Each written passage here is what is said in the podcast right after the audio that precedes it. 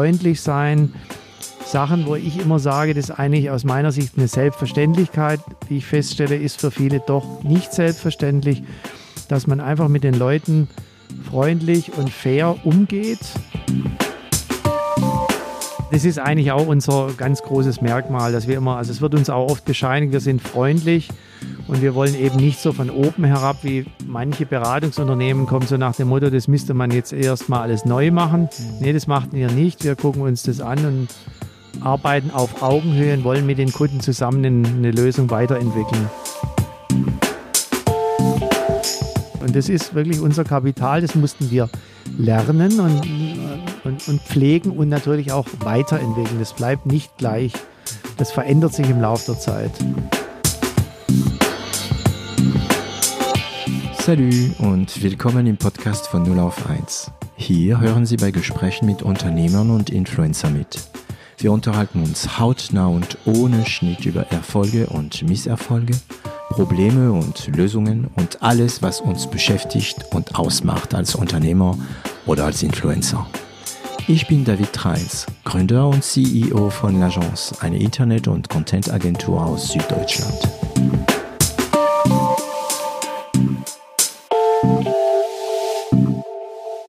So, die Mikrofone sind an.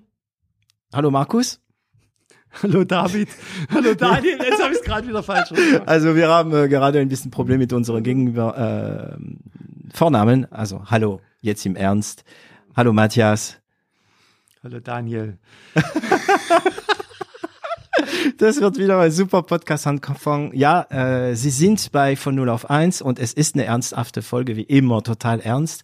Ähm, heute bin ich äh, Gast äh, bei der Firma SSC GmbH und ähm, ist, sagen wir mal, erstmal eine Beratungsfirma, aber ein bisschen mehr als das. Ich habe ähm, vor mir, ja, vor mir, nicht vor meinem, in meinem Bildschirm, sondern wirklich vor mir, Matthias Strözel und nicht Matthias Strösel, der äh, Gründer und äh, also hier kann man Geschäftsführer sagen statt CEO, Geschäftsführer äh, von SSC ist. Ähm, Matthias, wie geht's dir? Mir geht's wirklich sehr gut. Ja. Kann nicht meckern. Wir hatten gerade Slow Food. ja, allerdings kam ein wenig slow. Ja, es kam sehr langsam. Es war nicht Slow Food im Sinne von Slow Food, es war Slow Food im Sinne, dass es äh, sehr lange gedauert hat.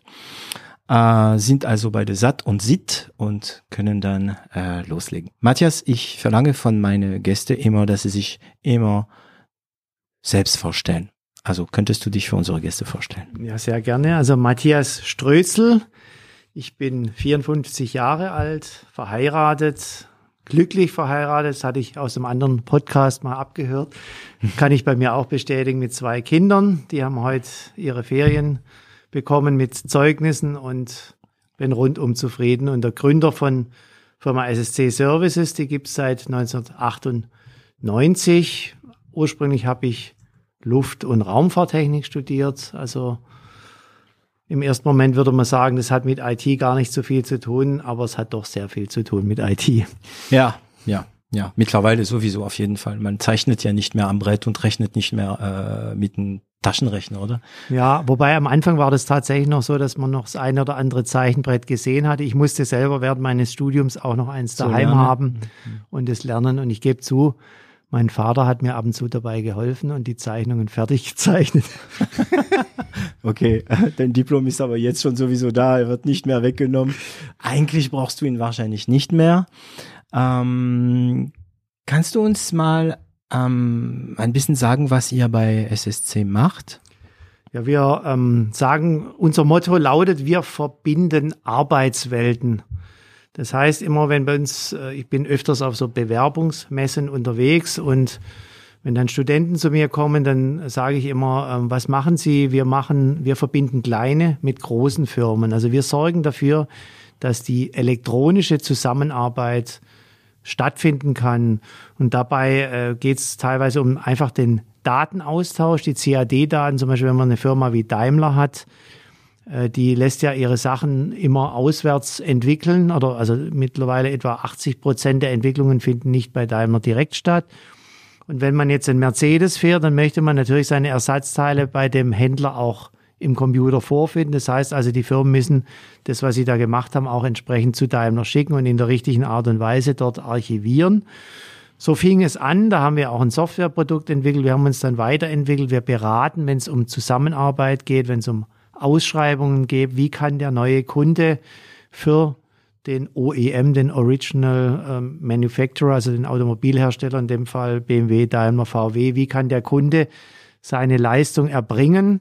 Wie muss man ihn elektronisch anbinden? Was muss man da beachten? Was geht es um technische Sachen? Es geht aber auch um Sachen wie Benutzer-IDs einrichten und auch überprüfen, dass die nach einem halben Jahr noch gültig sind, dass der Mitarbeiter in der Firma noch arbeitet. Und letztendlich haben wir uns dann so weiterentwickelt zum Thema, wir arbeiten mit Menschen, wir haben ein gutes Netzwerk, wir bringen Menschen zusammen im technischen Umfeld und vermitteln an dem Bereich. Wir haben Beratungsanteil, wir haben aber auch einen Softwareentwicklungsanteil, wir haben auch einen operativen Anteil. Also ihr gehört nicht zu diese, Entschuldigung, Beraterfirmen, die einfach nur beraten, ähm, oder irgendwelche Lösungen geben, aber ohne zu erklären, wie man das tatsächlich machen soll. Ihr seid auch operativ? Ja, wir machen also das, was wir quasi beraten, das machen wir dann auch selber. Also wir mhm. baden das dann aus. Also es gibt ja quasi auch Beraterfirmen, die dann beraten und dann sind sie wieder weg. Also wir müssen das, was wir beraten, auch dann häufig umsetzen und auch selber über Jahre dann auch äh, betreiben. Mhm. Gut. Und so viel zum Pitch von SSC.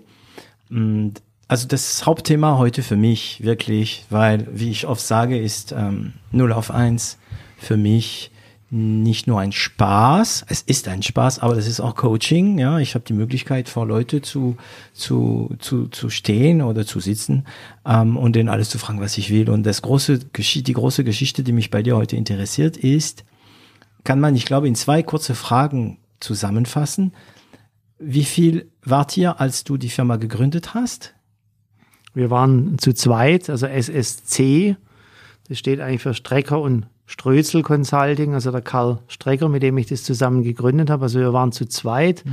Am Anfang haben wir auch nur mit freien Mitarbeitern gearbeitet und jetzt mittlerweile sind wir bei 185. Das wäre die zweite Frage gewesen, genau. ähm, und zwar, ähm, wie viel seid ihr jetzt? 187. Ähm, wie viel Umsatz macht ihr etwa im Jahr? Wir haben jetzt im Moment so etwa knapp 17 Millionen, 17 bis 18 Millionen, sowas rum. Für 2021? Ja, ungefähr. Geplant oder bis jetzt schon? Nee, geplant bis geplant. Ende des Jahres. Okay. Genau. Und das wird für mich ähm, das Interessante, weil du hast es nicht nur von 0 auf 1, sondern du hast es ja auch von also von 0 auf 2, um genau zu sein, und dann von 2 auf 187 Mitarbeiter, 17 Millionen Umsatz, äh, einige äh, ISO-Zertifizierungen hinter dich, ähm, große Kunden, die sich sehen lassen, darf man sie nennen? Ja, darf man auf jeden Fall nennen. Also es gibt äh, BMW, es gibt Daimler, es gibt äh, ja, einige größere Lieferanten. Es gibt äh, zum Beispiel Cell Centric, das mhm. sagt einem wahrscheinlich nichts, aber das ist eine Kooperation von Daimler und Volvo zur Entwicklung von Brennstoffzellen und viele größere Automobillieferanten, die genau. bei uns Kunde sind. Was für Süddeutschland natürlich auch schon typisch ist. Ja, wir schaffen mit Autos. genau, so ist es. Und wir fahren es ja auch gern. Ja. Äh, wir nehmen einfach die Mikrofone wieder hoch, weil ich hatte mal diese wunderschöne Sender äh, benutzt, ähm, weil wir gerade fotografiert werden und teilweise gefilmt. Und das sieht halt cooler aus mit den Ständer, aber es hört sich besser an mit dem Mikrofon.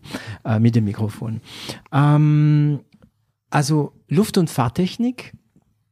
Luft- und Raumfahrtechnik. Raumfahrtechnik, das ist immer so ein Thema, was also für mich als Laie so ein bisschen beeindruckend ist, ne? beeindruckend ist, besonders jetzt in Zeiten von Elon Musk und Jeff Bezos und Branson, die alle ähm, wegfliegen wollen. Ähm, warst du gut in der Schule und in der Uni? Ja, also ich war ein, ja doch, also ich hatte einen, einen Abiturschnitt von 1,9. Mhm. Damals war es gut, ich habe dafür einen Preis bekommen. Also heutzutage habe ich den Eindruck, dass es etwas inflationärer wird. Also da werden die Schnitte noch besser. Aber ich war mhm. zufrieden. Mhm. Ja, war in den technischen Disziplinen gut und konnte aber auch in Sprachen und Sport war ich auch einigermaßen dabei. Ja, ähm, ja, also ich merke, dass die, die inflationär sind. Du weißt ja, ich doziere ähm, an der DHBW in Stuttgart. Eine von deinen Stud von meinen ehemaligen Studenten sitzt hier bei dir. Ähm, das stimmt. Also es ist in den letzten Jahren immer schwieriger als Professor, als Dozent. Ähm, schlechte Noten zu geben. Es gibt ja die Mathelehrer, also bei Informatik, was mich angeht, mhm. ne, und Marketing. Ähm, bei den Mathematik und so, dann werden schlechte Noten akzeptiert von den Studenten. Die werden ja auch fertig gemacht teilweise, ne, ähm, in Informatik. Ähm, aber bei anderen Fächer wird es schwer akzeptiert. Äh, akzeptiert ne? Also Fächer, wo ein bisschen so Raum ist für ähm, Interpretation, Noteninterpretation. Ähm, also Weißt du noch, wie du dein erstes Geld verdient hast? Ja, ich hatte äh, dann während meines, ähm, also während ich dann anfing zu studieren, da habe ich am Anfang, mein Vater war bei Bosch, halt der Gosch, ich schaffe beim Bosch. Und äh, ich habe dort in Leinfelden, äh, da gibt's äh, die Elektrowerkzeuge, dort habe ich dann äh, habe ich Schaltungen zusammengelötet für Ladegeräte. Also damals kamen diese Akkuwerkzeuge auf und da habe ich so Versuchsschaltungen gelötet. Sommer, Im Sommer oder? Im Sommer, in den Sommerferien, ja genau. Und dann später hatte ich dann andere Jobs. Teilweise mhm. war ich auch bei British Airways mhm. und habe eingecheckt und, ah, und, und, solche das Sachen. Klingt und die, irgendwie interessanter, ich äh, weiß nicht warum. Ja, und die Executive Lounge habe ich gemanagt. Das hat also. Spaß gemacht. Da gab es dann auch einige prominente Besucher. Gary Moore zum Beispiel war mal bei mir. Ah, Bonnie Taylor. Ja. Ah ja, also okay. Also äh, Matthias und ich haben, wie eigentlich viele Unternehmer, haben eine Gemeinsamkeit. Ne? Äh, wir sind beide also ich bin Ex-Musiker, du bist Musiker, du spielst noch Klavier aktiv und Keyboard. Mm, okay, und dann, wenn da du als Student bist und dann kommt der Moore oder äh, mhm. wem hast du noch gesagt? Ähm, Bonnie Taylor. Bonnie Taylor, ja. Damals war sie wahrscheinlich bei Dieter Bohlen noch, ne? Weiß ich gar nicht. Der hat sie gerettet. Also ich bin kein Dieter Bohlen-Fan, aber er hat sie, er hat ihre Karriere eigentlich gerettet. Also, Echt, das wusste ja, ich gar nicht. Sie hat nicht mehr so viel Erfolg gehabt. Und dann äh, kam sie in Good Old Germany um so eine Platte zu machen und Bolan hat sich gekümmert. Ah, und das, das war ein super, super Album. Und dann, glaube ich, äh, haben die dann wieder gedacht, die können es doch besser. Und dann war das nächste Album wieder ein Flop. Ja. ja, irgendwas kann der Bohlen, glaube ich, schon. Ja, ja, ja, wenn er so viel Erfolg hat. Also man muss ihn nicht mögen, aber ja, wenn er so viel Erfolg hat, muss er was können, ja. Ähm, okay, das heißt, du hast, also du, du gehörst wirklich zu diesen Leuten, die, du hättest mit deinem Diplom einen ganz normalen Job, gerade Karriere haben können, ähm, gut verdienen und alles Ruhe, also alles Ruhe, sagen wir mal, alles entspannt in die Zukunft gucken. Hast du so einen Job gehabt am Anfang? Also ich habe äh, bei Daimler tatsächlich Diplomarbeit gemacht. Diplomarbeit hieß es früher. Genau, ja. also mhm. nicht Masterarbeit, damals noch Diplomarbeit und ähm, letztendlich äh, hätte man mir da wahrscheinlich einen Job zu der Zeit angeboten, wäre ich wahrscheinlich dort jetzt irgendwo im System gelandet. Und ähm, ja, es war nicht so. Man hat mir damals nur angeboten, dass ich als Selbstständiger arbeiten würde. Ich hätte mich ja auch bei Airbus oder so beworben, bei so klassischen Luftfahrtunternehmen, aber das war damals 1995, da hatten wir so eine Krise. Ganz schlecht. Da kam da, ich auch nach Deutschland. Da, ja, ja, genau. Da ging nichts ja. und da war ich froh, dass ich die Chance bekam, dort als Selbstständiger zu arbeiten. Und es war schon ganz interessant, wenn man das jetzt so Revue passieren lässt, damals, also Start-up 1995 oder 1998. Das Wort hat es nicht mal gegeben. Da, da, da, hat man, also da kamen die äh, Schwaben eher her und gefragt, willst du nicht mal was Anständiges machen? Mhm. Also das war nicht was so wie heute, was Gescheites lernen. Ja. Das heißt, du hast ähm, damals dich bei Daimler beworben und ähm, die haben dir angeboten, so als sozusagen freie Mitarbeiter, oder? genau so? so war das. Also ich war da in der Abteilung, es ging da auch schon um das Thema Datenaustausch, da ist es auch entstanden. Ich habe mich da privat so ein bisschen auch damit befasst, mit Modem und so hat man ja früher gearbeitet und es hat mich prinzipiell Modem. interessiert mhm. und Dort habe ich dann eben die äh, Diplomarbeit gemacht und dann habe ich auch gefragt, ob, man, ob ich irgendwie weiter mich äh, beschäftigen kann, hat man mir das angeboten in dem Umfeld als Selbstständiger. Man musste sich dann auch um alles kümmern. Also die ganzen wirtschaftlichen Themen, von denen ich als Luft- und Raumfahrttechniker keine Ahnung hatte. Ja. Du kommst auch nicht aus einer Unternehmerfamilie, ne? Nein, also wie gesagt, mein Vater war auch Ingenieur, also bei Bosch und meine Mutter ist Lehrerin mhm. gewesen. Grundschullehrerin. Opa, Oma, also keine, keine Unternehmer. Nee, keine. Also mein Opa war tatsächlich äh, Karosseriemeister, also der hatte einen klassischen Meisterbetrieb, Mhm.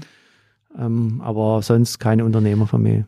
Also, wie äh, man sagt bei Asterix und Obelix, du bist in die Suppe gefallen, äh, als du klein warst irgendwie, also alleine, ne?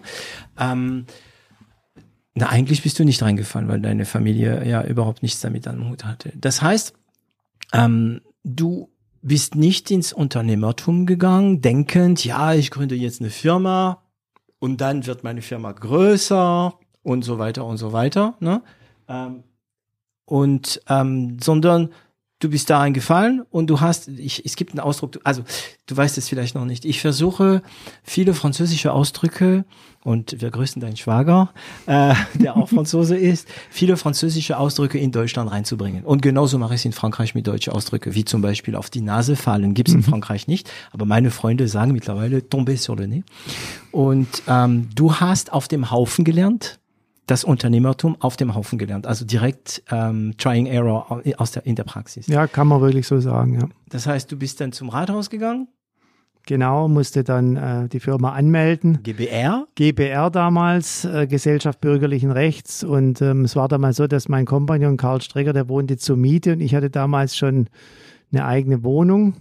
Und dann haben wir deswegen den Firmensitz nach Leinfelden-Echterding, wo ich gewohnt hatte, verlegt, damit man gesagt, in einer Mietwohnung, wer weiß, vielleicht will der Vermieter das nicht haben. Und Mhm.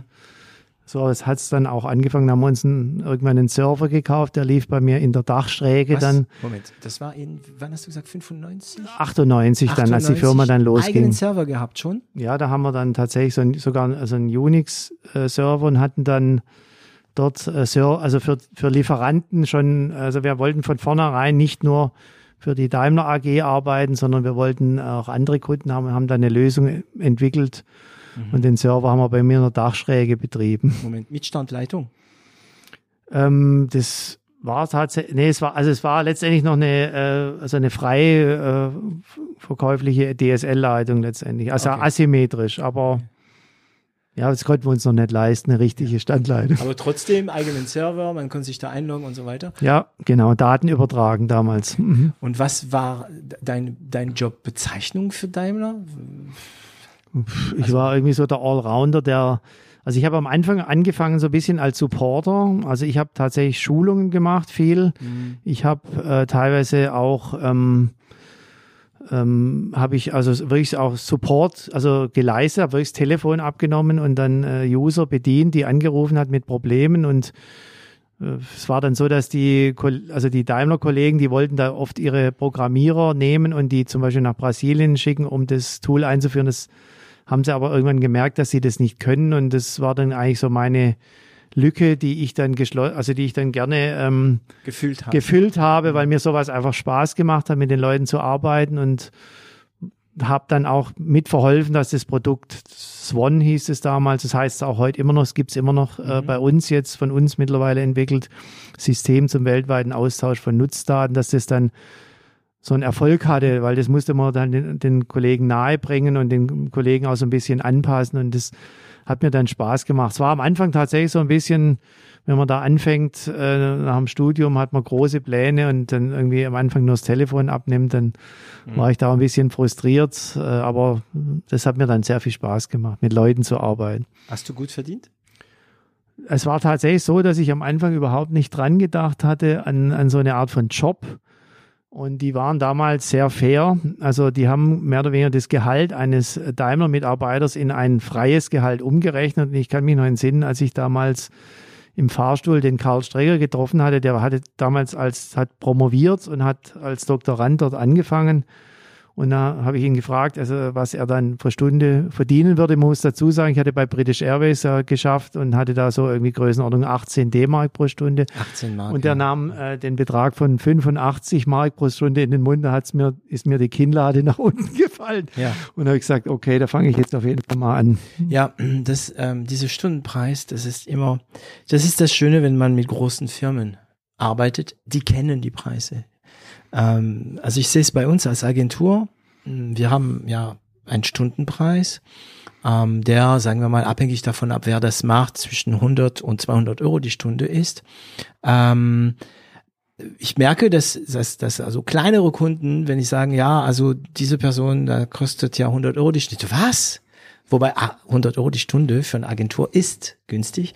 Und ähm, wenn man selbstständig ist, viele machen sich selbstständig. Ne? Also ich, ich trenne extrem, ähm, seitdem ich, äh, ich glaube, das ist seit der Folge mit Benjamin Scheich, äh, trenne ich extrem zwischen selbstständig und Unternehmer. Ne? Wenn man selbstständig ist, denkt man, na ja, ja, 50 Euro die Stunde, das ist super. Ist es nicht? Ist es nicht, ne? Da Nee, kommt man nicht. echt nicht weiter.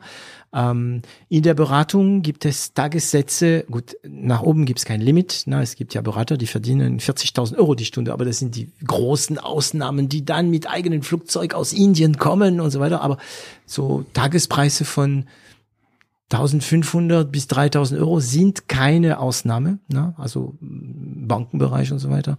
Und ähm, das ist für viele, die sich selbstständig machen, auch eine eine Angstgeschichte. Ne? Da, da denkt man, na ja, wenn ich da sag, komme und ich verlange so 120, 130 Euro die Stunde, ähm, werde, werde ich die Aufträge bekommen, oder?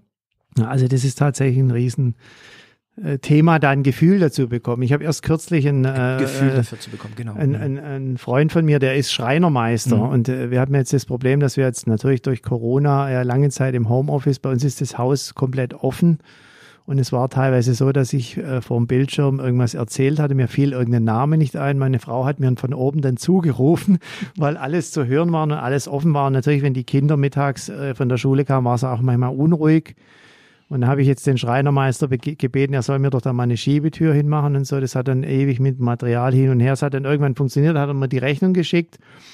Und dann stand bei ihm ein äh, Stundensatz von 48 Euro für einen Schreinermeister. Also wir reden nicht von einem. sehr wenig. Und da habe ich ihm gesagt, also ganz ehrlich, wenn da jetzt 60 Euro stehen würde, hätte auch niemand gemeckert. Ja. Ich freue mich, dass es für mich so günstig war. Und er meinte er noch, er hätte es gerade erst erhöht. Also der, ähm, also Hier der hatte sogar hier- noch, hier ja, in ja, ja, Süddeutschland? ja, genau, hier in Also Stuttgart. wenn wir off sind, gibst du mir bitte deine die Nummer von deinem Schreiner. ich hoffe, mein Schreiner hört das nicht jetzt, weil der ist ein bisschen teurer. Ja. Okay, cool, gut. Ähm, ich weiß nicht, ob wir seinen Namen von deinem Schreiner hier. Nee, nee, lieber nicht, sonst kriegt er Anrufe. ja, ich habe gehört, sie kostet 48 die Stunde. okay. Ja, und ähm, okay, also jetzt kommt, also bei dir kann ich kaum die, die Tschüss, Jungs. Also wir haben ja hier äh, so Fotografen und Kameras, deswegen die verlassen uns jetzt. Ähm, wo war ich? Ja, die Preise. Und das heißt, du hast damals schon mal gleich 85? Ja, das war natürlich gerufen. schon ein Einstieg. Wobei es ist tatsächlich so, dass es, äh, wie du es gerade auch gesagt hast, es klingt zunächst mal für so einen Student, der halt gewohnt ist, mit 20, also 20 D-Mark war zu meiner Zeit wirklich viel Geld, wenn man es bekommen Student. hat. Und äh, also nichtsdestotrotz, wenn man da alles davon machen muss, also da muss man ja auch, wenn man also zum Beispiel vier Wochen in Urlaub geht, dann verdient man natürlich einen Gar Monat nichts. null. Ja. Also es muss sich entsprechend irgendwie dann zusammen, also man muss sich krankenversichern, man zahlt dann auch entsprechend ganz viel. Also es ist, es hat sich tatsächlich herausgestellt, es war wirklich viel, aber so viel, wie man denkt, wenn man nur die Zahl sieht, Ja. war es dann doch nicht. Wir hatten am Anfang wirklich Probleme. Wir hatten ja ähm, mit freien Mitarbeitern gestartet und als wir dann zur GmbH wurden, zwar im Jahr 2000, dann haben wir angefangen, die Leute anzustellen. Und da war das teilweise wirklich schwierig, äh, die Leute gedanklich von einem äh, so einem Stundensatz auf einen Angestelltengehalt umzuswitchen, weil Das waren die gleichen dann. Es waren am Anfang Mhm. die gleichen. Also einige blieben ewig lang noch äh, freie Mitarbeiter. Es wurde, also das kann man heute nicht mehr machen. Also ich kann heute, äh, wenn ich äh, zum Beispiel an so einen Kunden wie Daimler oder BMW einen Mitarbeiter anbiete, der freier Mitarbeiter ist, dann muss der einen riesen äh, Kladderadatsch an Formularen ausfüllen, dass das möglich ist, muss quasi Das nachweisen, dass es auch. Ne? ja, also und das, das Arbeitsamt also kann man heute kaum noch darstellen. Nee. Und also was übrigens auch ganz lustig ist aus der Zeit, was heute sich aus massiv verändert hat. Ich habe früher mit dem Einkauf telefonieren müssen, natürlich von der Daimler AG. Und damals ging es darum, ja, ich erhöhe jetzt meine Preise um 5%. Da sagt der Einkauf, ah, reichen Ihnen nicht auf 4%. Mhm. Und äh, oder vielleicht mal nur 2%. Also das kann man sich ja heute überhaupt nicht mehr vorstellen. Da geht's ja, also das Wort Erhöhung ist ja in so einer Einkaufsverhandlung vollkommen ausgeschlossen. Und Da- nicht nur im Schwabenland. Also da muss ich mal äh, sagen, ja, ja, das ist, wenn man, also du und ich, wir haben beide Firmen, bei denen die Kunden über Jahren äh, bleiben. Also unsere Kunden bleiben uns treu, warum auch immer. Hm? Und ähm, trotzdem nach drei Jahren gehört es sich zu sagen, okay, es gibt jetzt eine Erhöhung von so fünf Prozent so um den Dreh. Und das ist sehr, sehr schwierig. Wie, wie, also wir gehen gerade in, überhaupt nicht in die Richtung, wo ich gehen wollte, aber egal. Wie, wie machst du das dann? Wie, was sagst du dann, wenn ihr zu Kunde gehst? Und es ist, ist schwierig. Also die sind, also das Thema Preisanpassung oder wie man es auch immer nennt, ist, also, also bei den großen Konzernen ist es ganz schwierig durchzusetzen. Da kann man es eigentlich nur durch eine Zäsur machen.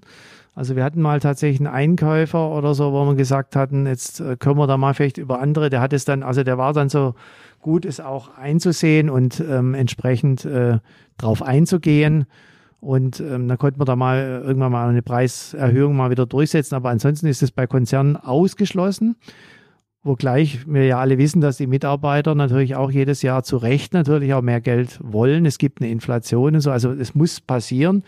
Ja, bei Kunden, da ist man, muss man halt äh, versuchen, da das entsprechend gut zu begründen. Mhm.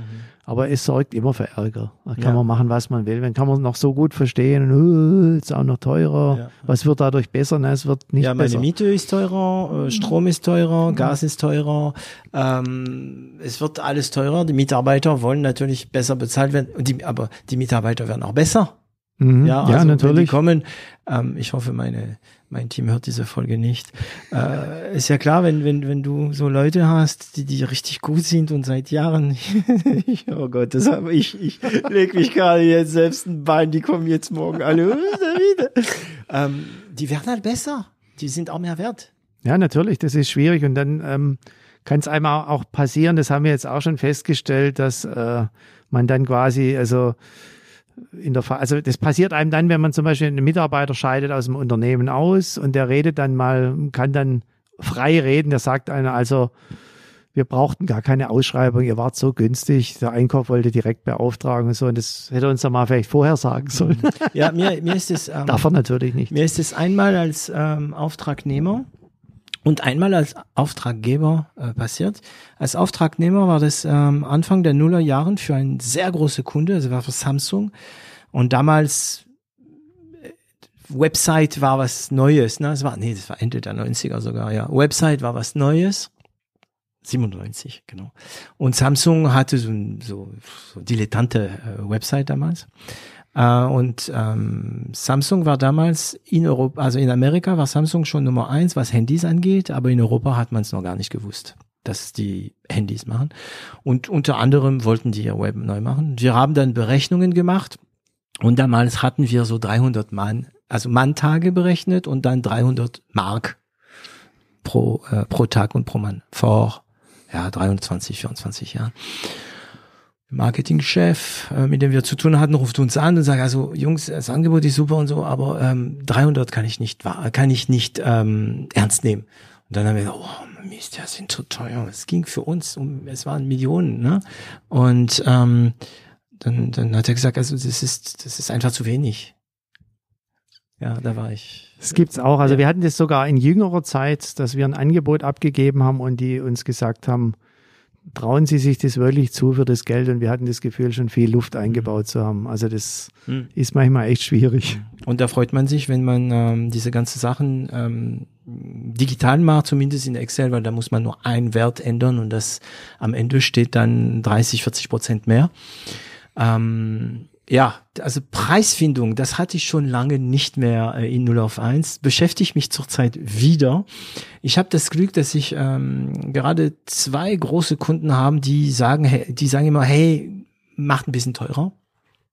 Und dann geht man anders ran, oder? Wenn die Preise stimmen. Dann ja, auf jeden Fall. Es ist also viel einfacher, Extras zu machen und noch eine Korrektur und doch noch einen oder zwei Beratungstage. So einfach, ja, mach mal. Ja.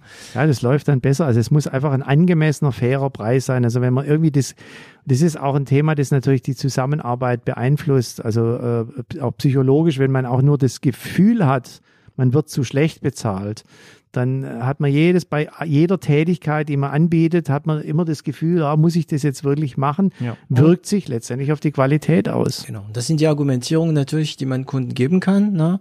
Äh, die Frage ist, ob er es glaubt oder sie, ne? das kann ja eine Kundin sein, äh, ob sie es glaubt, äh, wenn wir sagen, ja klar, wir sind ein bisschen teurer als die anderen zum Beispiel, wenn es darum geht, mehr so, so ja teurer zu sein. Aber bei uns, wenn dann nochmal was gemacht wird, dann sagen wir meistens, ja, ja, ist okay, es wird alles nicht, nicht alles berechnet. Und die Erfahrung zeigt, dass wenn du einen günstigen, also ich weiß nicht, wie es bei dir ist, aber bei uns ist es so, Kunden, die wirklich versuchen, sehr günstig zu sein, ähm, die nehmen wir erstmal nicht, nicht an. Also wir, wir halten uns fern, weil das ist genau dann die Probleme danach. ist witzig, ne? Und ähm, okay, und jetzt hätte ich gern jetzt die Geschichte, wie du peu à peu, also ich werde dich wahrscheinlich ein paar Mal bremsen und ein paar Mal bohren müssen. Okay, weil ähm, ich weiß, wie ihr seid, ihr äh, Unternehmer, also wie wir seid, sind wir unter ja, ich habe das und das gemacht und dann waren wir 187. Das darf ja nicht, nicht die Antwort sein. Kannst du ein bisschen rekonstruieren, wie du es geschafft hast, zu so eine, also es ist für eine Beratungsfirma, gut, es ist nicht Capgemini oder was auch immer, aber für eine Beratungsfirma habt ihr schon eine Masse. Wie hast du es geschafft, von diese zwei Personen, die irgendwie Schweizer Messer sind, in eigenen Server unterm Dach über den eigenen Wohnung zu, du grinst gerade, ich sehe, du guckst wahrscheinlich in deine Vergangenheit zurück, denkst, stimmt, ähm, zu so eine Masse zu werden. Eine funktionelle Masse, weil du hast keine Ahnung von Buchhaltung, also hattest, du hast keine Ahnung von ähm, Personal, du hast keine Ahnung von Akquisition, wie hast du das alles dann? Also gut, wir hatten auf jeden Fall natürlich am Anfang ein bisschen das Glück, dass wir da hauptsächlich mit diesen einen Kunden Daimler gearbeitet haben und unsere eigenen Kunden dann so nebenbei aufgebaut hatten, wo wir quasi jetzt noch nicht zwingend, also das Geld kam vom großen Kunden und den kleinen Kunden, das, äh, konnte, das musste sich dann auch nicht sofort rechnen. Dann geht man natürlich auch entspannter ran. Und das erlaubt einem, dieser Freiraum erlaubt einem natürlich auch, dass man äh, wirklich äh, sich dann auch die Zeit nehmen kann, mit den Themen zu arbeiten. Ich musste ja dann auch als Einzel, also ich habe ja, bevor es SSC gab, als Einzelperson drei Jahre gearbeitet. Strötzel GBR. Genau, Strötzel GBR und äh, musste dort, ähm, da musste ich ja alles selber machen für mich, immer die Umsatzsteuervoranmeldungen, wie die ganzen Sachen heißen.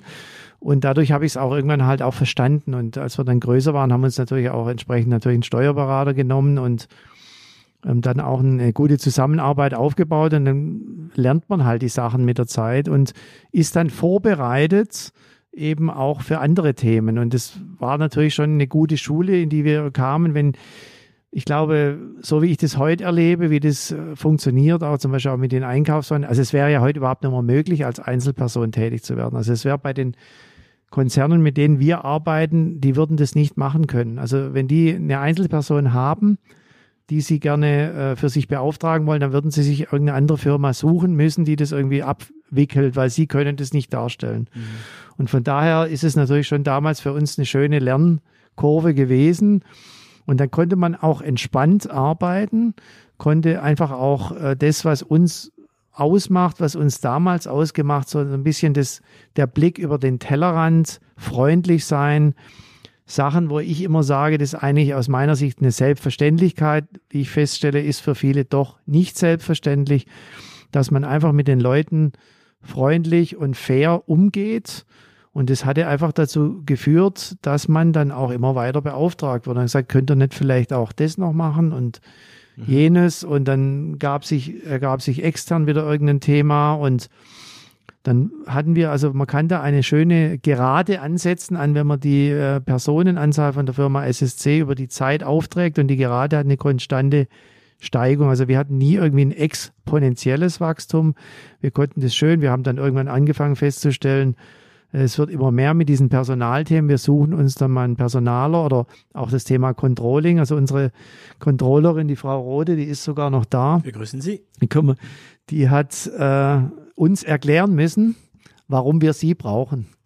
Mhm. Also sie kam im Bewerbungsgespräch, musste uns, dem Karl Strecker und mir erklären, warum wir sie brauchen. Und sie ist heute noch da. Also wir haben ihre Erklärung gefolgt und es war auch eine gute Sache. Also das, und so war es dann mit dem Personal, haben wir eine Personalerin eingestellt und so haben wir uns dann, haben wir uns mal irgendwann eine Assistenz gesucht und dann hatten wir wieder die nächsten Instrumente, um wieder ein bisschen größer zu werden. Und dann gab es andere Beauftragungen, haben wir irgendwann angefangen, so ein bisschen uns optisch auch so ein Employer Branding, das war so ein bisschen der, der letzte größere Schub, das wird so um 2008, 2010 gewesen sein, dass wir dann sehr aufwendig uns überlegt haben, was sind wir, was macht uns aus, haben dann so ein bisschen auch eine Grafiksprache dadurch mit einer Agentur zusammen abgeleitet. Und äh, das hat uns sehr viel gebracht, auch Selbstbewusstsein. Wir sind dann oft auf Messen mit einer neuen Bildsprache aufgetreten und also ich kann mich noch entsinnen, es gibt die, in Stuttgart die Nacht der Unternehmen, ist leider durch Corona auch äh, einem, also nicht mehr stattfinden im Moment. Ich hoffe, das wird wieder stattfinden. Es war immer in der Liederhalle, da konnten sich quasi junge Absolventen, Studenten oder so äh, dort am Stand zeigen. Wir hatten dann zum ersten Mal den Stand in der neuen Grafiksprache, es war damals mit Moos und so, das war mhm. sensationell. Mittlerweile sehe ich das relativ häufig. Und äh, damals war es sensationell und die, die rannten uns die Bude ein, kann man so, wie man so schön sagte. Also die kamen zu uns und was machen sie? Und wir hatten nach dieser Bewerbermesse drei neue Leute, die bis heute bei uns sind. Mhm. Was wirklich sensationell war. Also war ein, war ein großer Schritt für uns, uns da weiterzuentwickeln. Und da haben wir dran weitergearbeitet. Wir haben weitere Auftritte gehabt. Wir haben dann auch, ich meine, ich bin so ein ja, geselliger Typ, habe auch viele Kontakte. Wir haben jetzt zum Beispiel auch interessante Themen zusammen mit dem Höchstleistungsrechenzentrum äh, und äh, haben da auch ein Forschungsprojekt laufen und so äh, haben uns da ein bisschen weiterentwickeln konnte immer das konnten da kamen dort wieder Themen dazu mhm. und dann hat uns irgendwann äh, ein zweiter großer Kunde nämlich die BMW Group wirklich gegoogelt anders kann man es nicht sagen die haben, die haben euch gegoogelt. Die haben uns gegoogelt. Die hatten eine Ausschreibung am Laufen. Das lag natürlich individuell an dem Mitarbeiter, der dort einfach ein bisschen, war ein toller Mensch, der so ein bisschen unorthodox rangegangen ist und hat gesagt, da gibt es so die üblichen Verdächtigen, die man da anschreibt und Lass das googelt da einfach mal. Ein, ein und, bisschen Chaos da rein. Und der genau. kam auf unsere Homepage und hat gesagt, das findet er sympathisch, das hat er uns dann im Nachgang erzählt. Mhm hat ihm gut gefallen und dann laden wir die doch mal ein und dann hat sich der, Inter, der Eindruck dann im persönlichen Gespräch auch fortgesetzt, weil das war ja auch so, dass das, was wir da transportiert haben, das waren wir. Es war authentisch. Und deswegen mussten wir uns da auch nicht verstellen. Wir haben da einfach, wir waren wir und haben zum Schluss dann irgendwann über den Kapitalismus diskutiert und alles ja, Mögliche. Ja. Und es hat ihm gut gefallen und wir sind dann beauftragt worden. Und also im Endeffekt Gegen haben wir gesagt. Den Großen eigentlich. Habt ihr dran geglaubt? Wir waren da noch relativ naiv, muss ich sagen. Ja, haben wir dran geglaubt. Irgendwie. Es war dann natürlich die Preisverhandlung mit dem Einkauf noch sehr hart. Ja. Aber letztendlich äh, war das so ein äh, schwammiges Paket, wo man das dann gar nicht so richtig sagen konnte, ob das jetzt ein guter oder ein schlechter Preis war. Und es hat dann funktioniert. Und letztendlich kann ich nur sagen, äh, schaut euch eure Homepage an. Ja. Die schauen auch andere ja. an. Also bei uns ist es auch demnächst passiert, dass wir äh, von, das ist der Hammer, ne? Wir, wir, wir verkaufen uns. Wir sind eine französisch-deutsche Firma, also und in unserer ADN ist das Französische drin. Aber ähm, ich, ich sah das immer nur als Herangehensweise. Ja, wir gehen grafisch äh, und mental ähm, französisch an den Sachen, sind aber eine deutsche Firma für andere. Also unser ADN ist ein Misch-ADN, sagen wir, Fusion-ADN. aber ich bin äh, nie auf die Idee gekommen, dass es Firmen gibt, die wirklich eine deutsch-französische Agentur brauchen, die, also die wirklich auch doppelsprachig ist und für doppelsprachige Projekte. Es war wahrscheinlich zu nah das lag mir zu nah, damit ich sehe. Und dann sind wir auch so über Google, gut, bei uns ist ja kein Wunder, wir sind ja SEO-Spezialisten, aber über Google kam jetzt so eine, das Ministerium auf uns zu. Ähm, ja, wir brauchen so eine Agentur wie Sie. Und wir sind genau in der Situation, wo du damals mit BMW warst. Das ist ein großen Auftrag für uns. Und, ähm, und ähm, ich weiß, dass wir gegen alteingesessene deutsche Agenturen kämpfen. Und ich bin mal gespannt, was, was kommen wird. Das heißt, im Nachhinein, wenn du darüber nachdenkst, warum ihr den Auftrag bekommen habt, war das, weil ihr günstig wart? War das, weil ihr authentisch wart? Was, wie würdest du das jetzt im Nachhinein analysieren? Warum habt ihr den Aufschlag bekommen? Also ich Aufschlag. glaube, die Faktoren, was du angesprochen hast, haben definitiv eine Rolle gespielt. Also äh, ich denke, das Preis-Leistungs-Verhältnis hat gespielt, aber in dem speziellen Fall hatten wir natürlich die Expertise eines vergleichbaren Konzerns und hatten dort die richtigen Stichworte. Also es war in dem Punkt war äh, der Daimler ein bisschen mehr organisiert, er war doch ein bisschen weiter. Und wir konnten natürlich die Ideen, die wir dort auch umgesetzt haben, dort auch, also in, bei BMW in München auch wieder anbieten. Und ähm, das war halt dann der strukturierte Ansatz, und das hat denen auch gut gefallen, weil das Thema wurde größer und man musste das Thema anders angehen, damals zum Beispiel ein Ticketsystem einführen. Und dazu hatten wir Ideen und das hat den, also an dem speziell an diesem Wort Ticketsystem hat er uns auch gesagt, das war wohl ein ganz wichtiges Stichwort. Die, von, die anderen nicht ausgesprochen hatten. Die anderen nicht hm. ausgesprochen. Wir haben gesagt, wir brauchen hier ein Ticketsystem, damit wir die Themen verwalten können, weil wir halt in ähnlicher Weise andere Themen, da haben wir das Wissen, das haben wir aufgebaut, erarbeitet und konnten es jetzt halt gewinnbringend auch ansetzen, kombiniert mit diesem äh, persönlichen, sympathischen mhm. Faktor natürlich. Ja, ähm, also, ist, also ich mein Ticketsystem ist mittlerweile normal. Hat, macht jeder. Das gehört zum Standard. Aber damals nicht. Das heißt, die Kreativität im Angebot hat vielleicht den Unterschied gemacht. Ja, also die definitiv die Kreativität und natürlich schon die richtigen Stichworte und die, das richtige Einschätzen der Gesamtsituation. Mhm. Was natürlich bei solchen Themen teilweise sehr herausfordernd ist, weil es für einen Außenstehenden, wir waren halt wirklich natürlich ein bisschen im Thema auch drin, weil man, also das ist im Grunde genommen, ob das jetzt BMW, Daimler oder VW macht, ist das schon teilweise ähnlich. Die arbeiten auch zusammen in diesen Themen. Dort sind sie nicht Mitbewerber, weil die wollen gemeinsam mit den Lieferanten eigentlich gut arbeiten wollen. Cool, dann kannst du mir mal gleich eine Rechnung schreiben, glaube ich, weil ich arbeite gerade an dieses äh, dieses Angebot und ich weiß, dass wir dafür eine Idee haben, ähm, die in diese Ausschreibung eigentlich ist in der Ausschreibung etwas gesagt, dass die wollen, dass ähm, die die verschiedenen ähm, Leute gut kommunizieren können. Und sie haben da eine für jetzt, für heutige äh, Verhältnisse ziemlich kreative und ich habe mich ziemlich kreative Lösung äh, gefunden und ich habe mich gefragt, schreibe ich es rein, schreibe ich mache ich es, mache ich es nicht, weil das kostet mal mal geschwind mal ähm, ein paar tausend Euro mehr, also mehr als ein paar zehntausend Euro mehr, aber das mache ich rein. Wenn es nicht klappt, dann schreibe ich dir eine Rechnung. Nee, ich würde es auf jeden Fall reintun. Also ich habe also ich kann aus der Erfahrung sagen, die haben gerne Ideen drin auch. Also die, also die muss man halt in der richtigen Art kommunizieren, dass man nicht von oben herab quasi äh, behaupten würde, das, was ihr da wollt, das geht so nicht. Oder wie Punks, genau. Sondern sagen, äh, wir hätten da noch eine Idee, das sogar noch besser zu machen, noch mhm. weiterzuentwickeln. So muss es halt rüberkommen.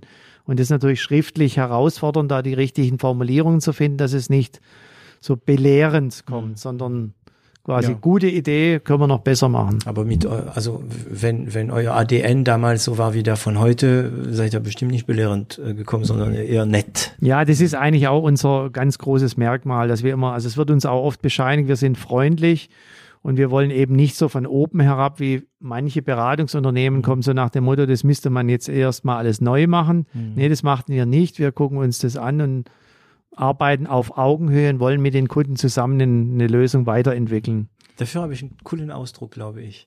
Wir sagen immer beratend, aber nicht bevormundend. Das ist echt gut, ja, das ja. muss ich mir merken. Ja, ja, ja. Und das verstehen Kunden sofort, weil die alle schon in Kontakt waren mit bevormundend. Und die denken, aha, okay, also diese Angst nimmst du den weg. Und ich glaube, wenn man das so ausdrückt, beratend, aber nicht bevormundend, ähm, drückst du auch aus, dass du dich darüber Gedanken machst. Das, das klingt nicht wie so eine leere Spruch, wie, weißt du, wie ich meine, so, sondern der Ausdruck zeigt schon, ah, die haben sich da Gedanken gemacht. Ne? Ja, das ist echt, das, das werde ich mal echt merken, weil das. Ich weiß nicht, von ich, wem ich das geklaut habe, aber gut. Es gibt, es gibt, ich bringe da auch immer Beispiele, wenn ich immer sage, wir, wir sind da auf Augenhöhe, verwende ich in dem Zusammenhang immer. Ähm, äh, also zum Beispiel so Handwerker, die quasi reinkommen und wenn man meint, man möchte einen neuen Boden machen und der kommt da rein und verzieht erstmal das Gesicht. Das ist übrigens der Nachteil meines Schreiners. Mhm. Das ist so einer, der, oh, ja. oh nee. Dann ist der also, peinlich. Ja, und dann ist es dir peinlich, obwohl du Kunde bist. Und der Handwerker, der dann 80 Euro die Stunde nimmt, der kommt rein, oh, das ist herausfordernd, aber das kriegen wir innen hin. Perfekt, super. Genau das will der Kunde hören. Genau, genau. genau. Ähm, jo, also du, du hast dich dann selbstständig gemacht ähm, und du hast gesagt, du musstest ja selbst deine ähm, ja, Steuererklärung machen. Ähm, das heißt, du, du, du gehörst auch wahrscheinlich zu diese Unternehmer und ich wundere mich, wie wenig das können. Du kannst ein BWA lesen, oder? Ja, kann ich lesen, wobei ich äh, muss mich mittlerweile überwinden, sie zu lesen. Aber Echt, ich, ich kann sie natürlich lesen. Ja, ich bin natürlich als Ingenieur kein Zahlenmensch. Ich weiß, ich habe jetzt mittlerweile das hier einen zweiten Geschäfts äh, Führer, der aus dem Controlling äh, kommt, zu dem ich sehr großes Vertrauen habe. Den kenne ich auch sehr lange schon, außer auch im Privaten. Und der, der macht es jetzt mittlerweile total gut. Mhm. Okay. Also BWA ist, ist wirklich sau, ist, ist sau wichtig. Und ähm, eine Sache habe ich, ich habe es einfach, ich notiere mir immer die Fragen, weil ich wollte dich nicht unterbrechen. Mir wird oft vorgeworfen, ich unterbreche zu oft. Ähm, aber wenn ich euch alle einfach nur reden lasse, dann, dann egal wer, also es, es gab bis jetzt wenige, denen ich äh, alles aus der Nase ziehen musste. Ähm, du hast gesagt mit Moos. Also bei euch ist äh, Moos, äh, äh, sage ich es richtig, ne, dass jeder Ja, ja. versteht, ne? Moos ähm, immer präsent, sogar an den Wänden gibt's teilweise Moos. Ähm, Ja, kannst, genau. Kannst Ja, also das Moos, das war so ein bisschen, also da haben wir auch so das lange Diskussion gehabt, ob das Thema Moos, also ich muss sagen, wir haben das mittlerweile schon ein bisschen weiterentwickelt. Es gibt jetzt auch den Fels mit Moos, es gibt jetzt äh, überhaupt die Bergsprache, die noch ein bisschen dazugekommen ist, aber das Moos, das ist einfach so eine Struktur, es ist ein Netzwerk. Es kommt mit wenig Ressourcen auf. Das weiß jeder, der zum Beispiel daheim irgendwelche Platten hat, die bemoost sind und ist man dann kerchert man es weg und dann kann monatelang äh, ohne dann Wasser. kommt es wieder Mhm. kommt mit wenig Ressourcen und es ist letztendlich auch im japanischen Zen-Garten zum Beispiel ein Symbol der Ruhe. Mhm. Und es sieht auch schön aus. Man kann es unheimlich gut auf Folien auch verwenden in allen Variationen. Und wir haben uns da lang haben wir diskutiert und bis wir uns dann entschlossen haben, das, diese Bildsprache zu wählen, weil sie uns doch repräsentiert. Und äh, ich weiß da auch immer neue Kolleginnen und Kollegen bei uns darauf hin, woher das kommt, dass sie das auch, wenn sie einer anspricht, gibt es natürlich einige Sprichworte, so nach dem Motto, ohne Moos nichts los oder so. Aber das äh, muss man dann einfach ertragen. Ähm, Wobei ist Wir- auch nichts negativ. Nee, wir sind nach wie vor sehr überzeugt davon und finden es auch wirklich gut. Und wenn man mal in den Wald geht, und es hat ja jetzt gerade auch viel geregnet, dann findet man vielleicht mal so Ecken, wo es richtig viel Moos hat. Und dann hat man eine schöne Beleuchtung, dann stellt man fest, es ist schon auch ästhetisch anzuschauen. Ja. Also ich gieße, ich habe so groß, ganz groß, heißt diese riesen Steine da in meinem Garten und ich gieße sie immer schön die Steine und da wächst Moos drauf. Und wenn an einem Ort viel Moos ist, erstmal ist es frischer und die Luft ist reiner. Ne? Also Moos filtert auch, glaube ich, äh, die Luft. Naja, man hat es ja mal in Stuttgart sogar probiert mit diesen Mooswänden. Ich weiß gar nicht, ob das Experiment Nee, Jetzt im Moment noch in Gange von ist. Mann und Hummel diese Dreckfresser überall. Genau. Hm. Der Name ist auch geil, irgendwie Dreckfresser. Dreckfresser. also ich weiß nicht, ob es, ja doch, die sieht man überall in Deutschland mittlerweile. Diese, die sehen hässlich aus. Naja, schlicht hässlich. Ähm, aber ja, für die Stadt ist es natürlich. Jetzt in Heilbronn gibt's voll viele. Ähm, okay. Erinnerst du dich, also das ist so am Anfang, wenn ich gut verstehe, habt ihr die freie Mitarbeiter gehabt, dann seid ihr GmbH geworden und wolltet ihr euch wahrscheinlich konsolidieren und habt diese Leute eingestellt und wart wie viel am Anfang so nach der GmbH? Gut, es ging dann, also als wir äh, von der GBR zur GmbH waren, dann waren wir, glaube ich, schon irgendwie so, also zwar noch nicht zehn, aber vielleicht so sechs bis acht, so ganz genau würde ich es gar nicht mehr zusammenbringen. Und dann sind einige äh, von diesen freien Mitarbeitern haben eine Anstellung gewählt, einige wollten es beibehalten, aber wir haben dann fortan neue Leute nur noch fest angestellt, also keine freien Mitarbeiter mehr gemacht und sind dann so äh, gewachsen. Dann gab es äh, irgendwann mal bei der Daimler AG die, unser Hauptansprechpartner, der ist dann in Ruhestand gegangen, der neue Gefährliche Ansprechpartner. Situation? Gefährliche Situation. Der neue hat uns aber äh, sehr schn- schnell äh, sehr geschätzt und hatte ein ganz neues Thema mitgebracht, das wir dann auch wieder weiter aufgebaut haben. Da ging es auch mehr um so Lieferantenportale. Es gab dann eben so Situationen, wo dann äh, die Daimler Chrysler AG ja gegründet wurde, wo dann eben das Thema Datenaustausch plötzlich weltweit angeschaut wurde. Dann musste man schauen, wie, wie können wir amerikanische Zulieferer da koppeln, wie können wir überhaupt Chrysler mit Daimler koppeln. Irgendwann ist mehr wieder auseinandergegangen, dann ging es wieder darum, wie können wir sie wieder entkoppeln und so Ach, weiter. Stimmt, ja, stimmt. Oder zum Beispiel mit Mitsubishi in Japan gehörte am Anfang auch zu diesem äh, großen Unternehmenskomplex und die haben sich ja dann wieder getrennt und aber unsere Tools haben sie noch weiter gehabt und wir hatten dann zwölf Jahre lang noch einen japanischen Kunden, wo ich also bis heute noch äh, Beziehungen habe, die wir sehr pflegen, also mit Ansprechpartnern in Japan, mit dem ich nach wie vor sehr gut verstehe. Ähm, das heißt, irgendwie seid ihr, also es klingt, es klingt doof, wie ich das jetzt ausdrücke, aber ihr seid irgendwie gewachsen. Das heißt, ihr habt einen Kunde gehabt, Daimler aus deiner GBR-Zeit und der hat mit euch immer mehr gemacht. Oder? So Ja, der, das. der Also, hat mit uns immer mehr gemacht, genau. Und da hat sich, daraus haben sich auch andere Anknüpfpunkte abgeleitet. Am Anfang kann es vielleicht mal so im Einzelfall gelaufen sein, dass der Daimler irgendeinen Kunde hat und sieht, bei dem Kunden gibt es Bedarf und dann uns quasi sogar empfohlen hat. Solche oh, Sachen gab es dann geil. auch. Fremdakquise. Also wir, haben, wir hatten quasi keinen Vertrieb. Wir hatten keinen Vertrieb. Und es gibt nie einen Moment, wo du gedacht hast, keine Ahnung, nachts so um fünf, ähm, oh, wir müssen akquirieren. Doch es gab schon Momente, wo es äh, schwierig war. Wir hatten auch mal tatsächlich wurde dann irgendwann das Thema, also es ging, dann hat sich ja verändert die Arbeitsweise. Früher hat man ja irgendwie den Lieferanten, den man wollte, der wurde genommen und dann wurde das Thema Ausschreibung mhm, gestartet und dann haben wir tatsächlich uns, also das hatten wir am Anfang voll äh, sehr falsch eingeschätzt, muss man auch lernen, wie so eine Ausschreibung funktioniert. Das ist auch bis heute immer sehr herausfordernd.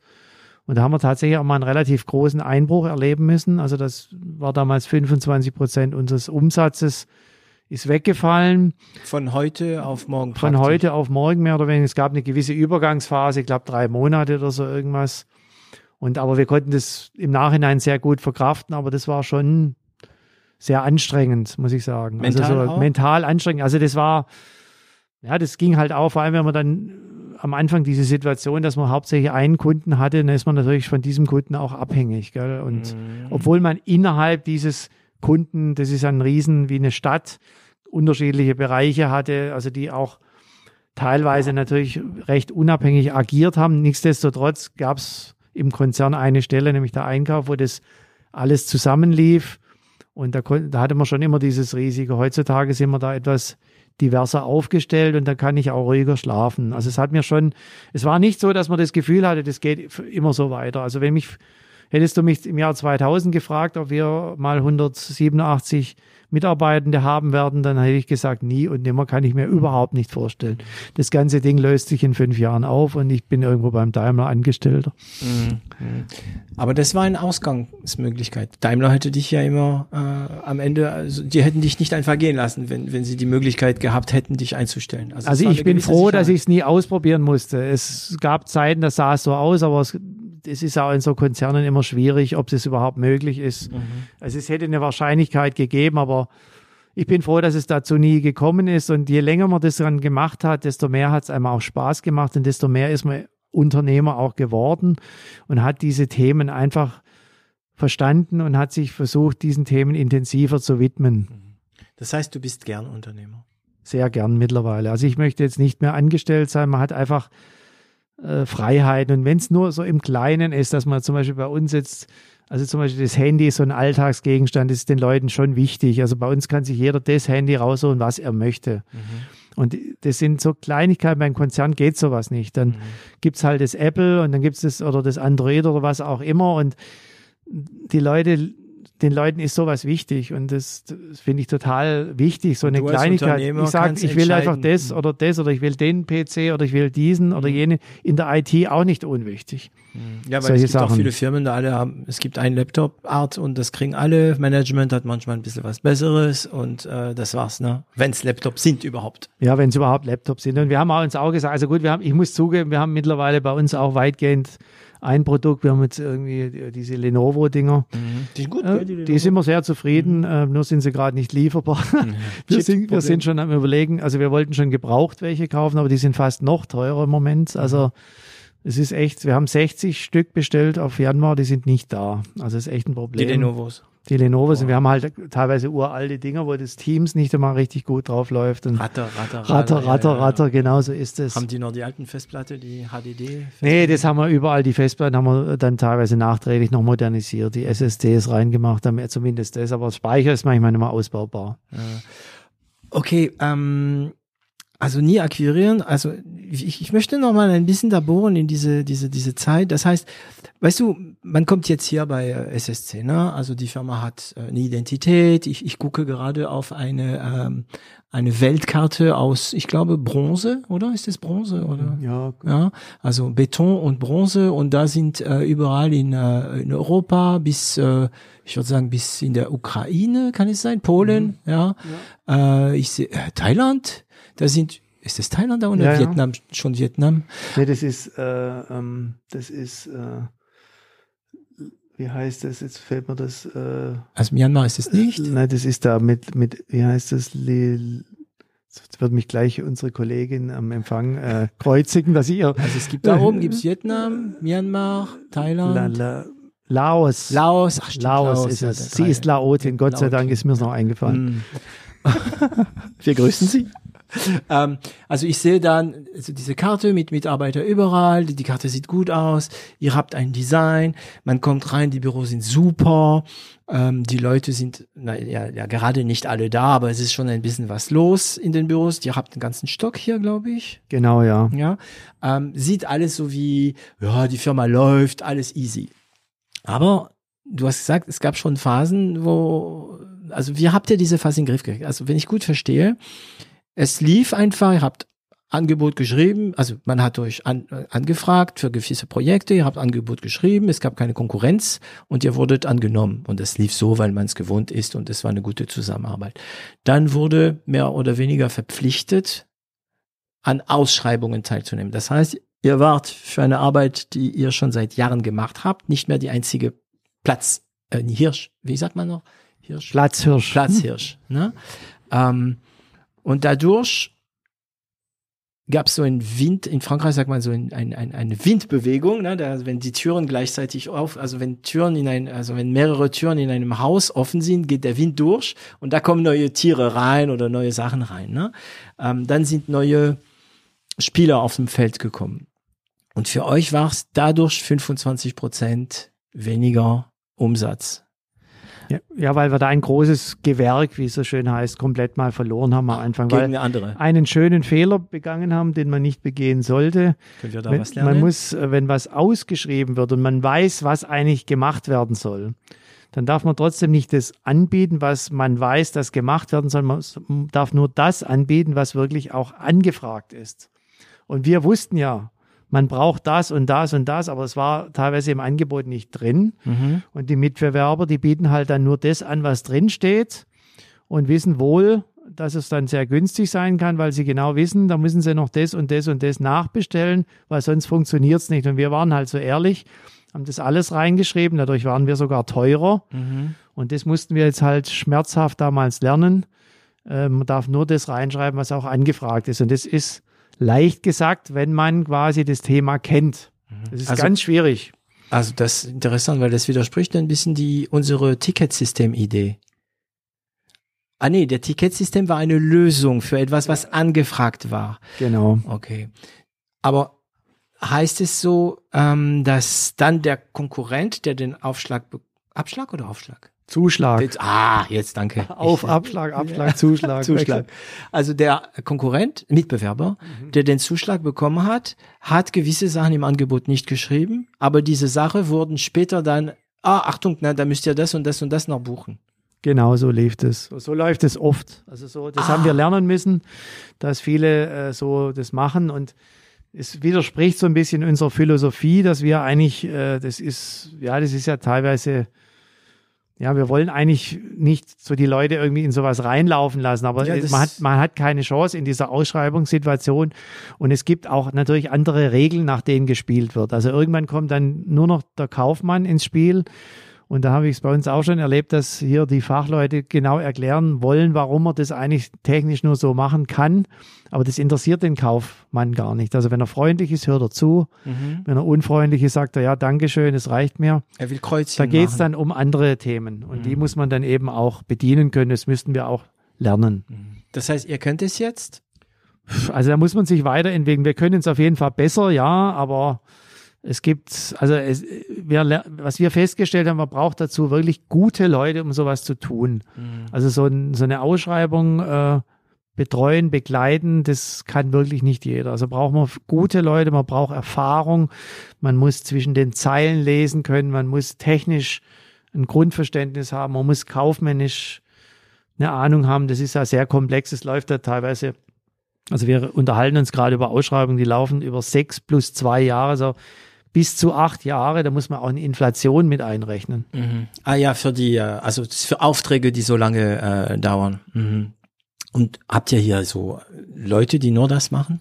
Noch nicht. Also im Moment äh, beschäftigt es eben die Leute im Thema. Also wir haben ein paar Leute, die das begleiten, aber die Leute, die es selber betrifft, die Fachbereiche, die Fachleute, die müssen natürlich da auch mitarbeiten. Und dann gibt's nach diese, sagen wir mal, dann entscheidet sich erstmal, ob man überhaupt eingeladen wird, oder? Ja, genau, natürlich, da gibt's verschiedene äh, Stufen.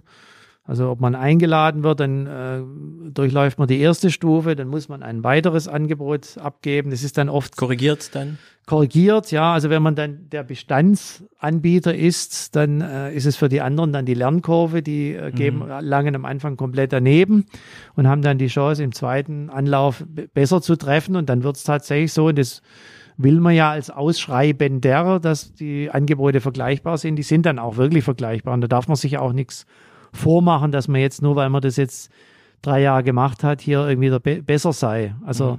man muss das dann immer voll ernst nehmen. Also man muss da einsteigen, wie wenn man jetzt hier neu einsteigen würde. Also mhm.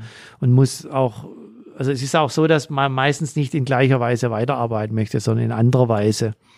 Und das muss man natürlich als Bestandsanbieter auch immer darstellen können. Glaubt man einem das überhaupt, wenn man was Neues will und den Alten dazu nimmt? Kann der das überhaupt?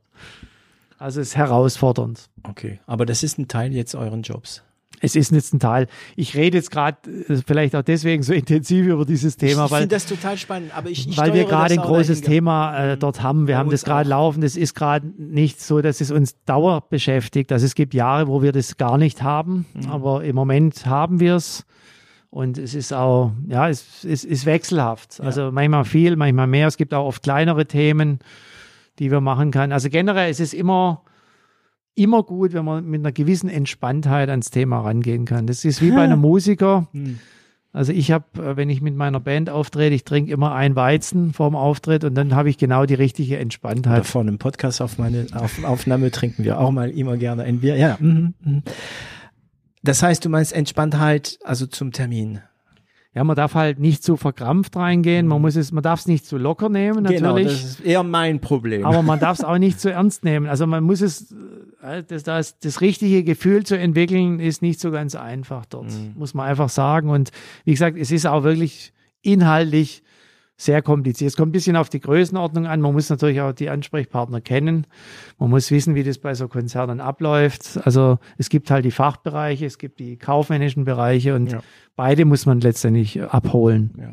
Also es ist, ich meine, das ist, ich finde das spannend, ne? Und wie ich gerne sage, ist ja mein Podcast und ich glaube aber, dass einige Zuhörer jetzt gedacht haben, aha, aha, aha, weil man kommt als Unternehmer, sagen wir mal, wenn man ein mindestens ein bisschen Akquise macht, kommt man echt immer wieder an diesen Punkt, wo man ähm, in Konkurrenz ist mit anderen, wo die Ausschreibungen kommen, wo man die Angebote verglichen werden und weißt du, was mich halt für mich sehr schwer ist, ich meine, wir haben jetzt ein paar gemacht, einige gewonnen, also gewonnen und verloren. Ne? Ähm, was für mich ein Problem ist, ist, wir fragen jedes Mal, wenn wir den Zuschlag nicht bekommen, beziehungsweise wir wurden sogar schon nicht mal, nee, wir werden immer eingeladen eigentlich. Ähm, wenn wir den Zuschlag nicht bekommen, fragen wir immer, ob die uns sagen können, woran es liegt. Du kriegst, also wir kriegen nie eine Antwort. Ist das bei euch? Also wir fragen das auch nach und wir haben schon Ansprechpartner ähm, tatsächlich bekommen, die es uns erklärt haben. Also wir hatten tatsächlich mal auch ein Thema, es wäre ein ganz neues Thema gewesen, das sah sehr gut aus und wir haben dann den Zuschlag doch nicht bekommen. Und dann war der Ansprechpartner so freundlich, uns das zu erklären. Der meinte, da haben auch teilweise andere Faktoren irgendwie, dass man es irgendwie doch an einen, an einen Bestandsanbieter dazu als mhm. zusätzlichen Auftrag geben wollte oder so eine Rolle gespielt. Und da kann man natürlich dann lang dagegen ankämpfen. Und das, das ist für mich dann wirklich Gold wert, wenn ein, der mir einen Auftrag nicht gibt, sagt, wieso, warum? Da bin ich auf einmal wieder dankbar dafür, weil ich weiß, okay, ja, also wir, wir, wir schreiben meistens, hey, was könnt ihr nächstes Mal machen, um bei Ihnen doch zu punkten, zu punkten und so weiter. Aber also wir kriegen selten Antwort, muss ich sagen. Das finde ich echt. Ja, es ist unüblich, dass sowas gemacht wird. Das war jetzt in dem Fall, war das wirklich sehr freundlich und und da hat es euch geholfen. Da hat es uns natürlich geholfen. Also wir haben das auch schon bei einem äh, Thema, wo wir den Zuschlag bekommen haben. Also fragen wir auch immer nach. Mhm. Und da sind sie oft dann auskunftsfreudiger. Und da kamen auch schon interessante. Also der eine hat uns mal gesagt, also eure, also wir haben zum Beispiel, ich würde mal sagen, überdurchschnittliche Folien. Also wir versuchen da unsere Philosophie auch schön grafisch aufbereitet zu transportieren. Das gelingt uns auch, glaube ich, ganz gut. Und, und dann hat er auch gemeint, es war so der mit Abstand schönste Vortrag und der war auch brillant vorgetragen, aber letztendlich war es eine, eigentlich eine fachliche Sache, die wir dort, und äh, die, äh, seiner Meinung nach war die Fachlichkeit so fast ein bisschen zu wenig gekommen. Ah, Das war ja. auch mal eine interessante Aussage. Ich habe ich hab, ich hab da wieder einen coolen Ausdruck aus äh, einer der Volksbank, den, den ich äh, früher beraten habe.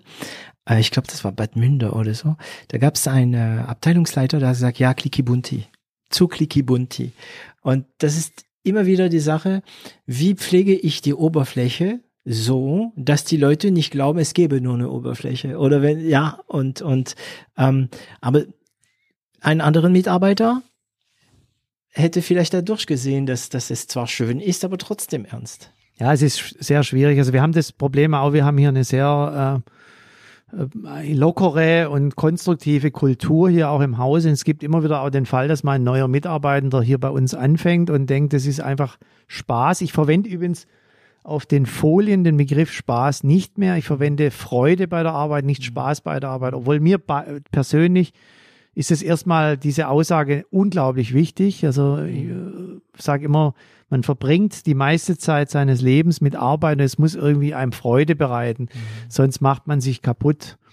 Und aber ich habe hab schon oft erlebt, dass das junge Kollegen, Kolleginnen das äh, dann di- diesen Spaßfaktor zu sehr sehen und, und die, Jüngeren, Professionalität dann nicht so raussehen. Und genauso ist es, wie du es angesprochen hast, bei einem Vortrag kann das auch passieren. Aber das ist natürlich sehr individuell abhängig von dem Gremium, wo man auftritt. Also das kann sein, man erwischt einen, der da voll drauf abfährt. Das kann sein, man hat einen, der es vielleicht ein bisschen anders haben will. Es gibt Leute, die sich sofort, ich, ich, ich glaube, ich habe das im Podcast schon erzählt, ähm, wir hatten mal, ich werde natürlich nicht sagen, wer, ähm, ein, ein, ein Kunde, der auch, auch unser Kunde geworden ist.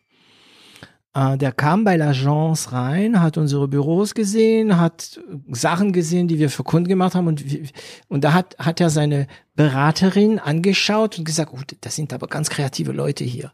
Es war aber eher für ihn ein Nachteil. Ja, weil klar, auf die andere Seite kommen die Leute und denken, ach, die haben ja Spaß, also sind sie nicht professionell. Ja, also da den, das richtige Verhältnis zu finden, ist eine Kunst, muss man Ja, sagen. Und da muss man Balance. natürlich Erfahrung auch haben, muss natürlich auch beim Gespräch oder beim Vortrag seinen, seinen Kundenkreis beobachten, finden die das. Also ich bin zum Beispiel einer, wer dann irgendwie so ein bisschen lockerer, wer dann hau ich gerne auch mal so irgendwas Scherzhaftes Mhm. raus und wenn dann das Podium auch lacht oder so, dann, also dann komme ich richtig in Stimmung und dann läuft's gut und wenn, wenn Mhm. Dann muss man aber, wenn es nicht- switchen und total äh, fokussiert und fachlich äh, brillant werden. Sofort, um diesen positiven Effekt nicht ins ähm, Negative rutschen lassen. Ne? Ach, das ist ein Clown. Ja, genau, da Mhm. muss man aufpassen. Gut, das, da habe ich jetzt mittlerweile die Erfahrung, dass ich sowas wirklich nur noch sage, wenn ich mir auch ziemlich sicher bin, dass es auch funktioniert. Mhm. Wenn man schon vorher sieht, da ist mal der eine oder andere, der so ein bisschen schmunzelt oder so, dann Ja, ja. merkt man das irgendwann. Es gibt Leute, die einem sofort abwerten, wenn man ähm, unterhaltsam ist. Ja, ja ich kenne das Problem. Das kannst du mir glauben. Ähm, ähm, ich, ich glaube, ich bin, wenn ich, vor, wenn ich vortrage, sehr unterhaltsam und ich bremse das bewusst, weil, äh, weißt du, du kommst, Franzose, französischen Akzent, ähm, lange Locken, äh, tätowiert, ähm, unterhaltsam, das ist zu viel. Das ist einfach zu viel. Ja, und dann ähm, musst du dich, wie, wie gibt's dafür einen Ausdruck? Du musst dich anlangweilen, verlangweilen. Äh, da, da fehlt der, auf Deutsch Entlangweilen, ich weiß es gar nicht. Wie anlangweilen. Du musst langweiliger werden. Ja, man muss halt irgendwie seine Seriosität quasi unter Beweis stellen. Ja. Und wenn das dann jeder da einen Haken dran gemacht hat, dann kann man auch wieder äh, lockerer Genau, werden. entspannt werden, ja. Hm. Aber wenn jeder von vornherein einen in die, also die Leute haben ja immer dieses Schubladendenken. Also Ja. die schieben Ach, einen in wir, eine Schublade wir, wir, rein. Wir sind alles so. Mhm. Und wenn man dann, dann muss man sich erstmal aus seiner Schublade rausbewegen. Ja, ja. Also ich habe gar nicht erwartet, dass wir darüber sprechen. Ich finde das für, also total spannend, ehrlich. Ähm, ähm, okay, das heißt, du, du hattest schon mal so als Unternehmer auch schlaflose Nächte oder? Ja, also auf jeden Fall. Also gerade wenn so, äh, so, so Phasen sind oder also, also tatsächlich, wenn man da mal irgendwie so, so eine größere Ausschreibung hat und also da werden ja teilweise auch so Säbelrasseln, Drohkulissen aufgebaut und wenn man am Anfang damit noch nicht so umgehen kann, mittlerweile kann ich das anders einsortieren, bin da professioneller geworden, aber es ist also schlaflose Nächte. Genauso schlimm finde ich es aber auch, wenn man tatsächlich auch mal die Situation hatte, bei uns zum Glück ganz, ganz selten, aber in der Anfangsphase der Firma mussten wir uns auch mal von einem Mitarbeiter trennen. Das ist hart. Und das äh, ist, bin auch so. Aus welchem Grund? Ja, es hat einfach in Summe nicht gepasst und er hat letztendlich das Team äh, auch negativ beeinflusst und, Mhm. und beim Kunden hat er auch sich das ein oder andere geleistet und ja, dann haben wir uns also letztendlich einvernehmlich äh, getrennt, aber so Gespräche, die führe ich nicht so gern. Aber äh, und da kann es auch mal sein, dass man dann in der Nacht davor so ein bisschen Bammel hat. Bammel hat. Hm, Ja, ich, ja, ich sehe das meistens schnell. Ich, also ich glaube schon in der Probezeit wird mir oft klar, ähm, wer passt, wer nicht passt. Aber ich meine, ähm, du hast 187 Mitarbeiter und das, du, du, erz, du erzählst gerade von dem einen, den mal nicht gepasst hat und den du kündigen sollst.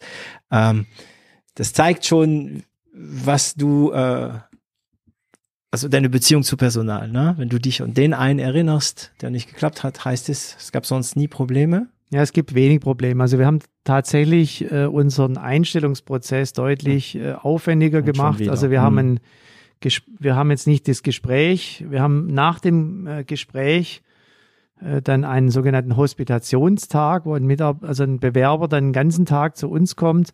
Der kriegt dann auch als Aufgabe, einen Vortrag zu machen. Also es soll ihn nicht stressen. Er soll ein bisschen was über sich erzählen. Sowieso. Stresst ihn so oder so, aber wir versuchen es, also er muss ja jetzt nicht irgendwie wissenschaftlich was erarbeiten, er Mhm. soll ein bisschen was über sich erzählen, vielleicht seine Masterarbeit vorstellen oder so irgendwas. Und dann soll er eben mit den Leuten arbeiten und dann setzen wir uns danach im Team zusammen und en entscheiden, passt er zu uns oder passt er nicht zu uns. Natürlich wird vorher auch die finanzielle Aspekt abgeklärt.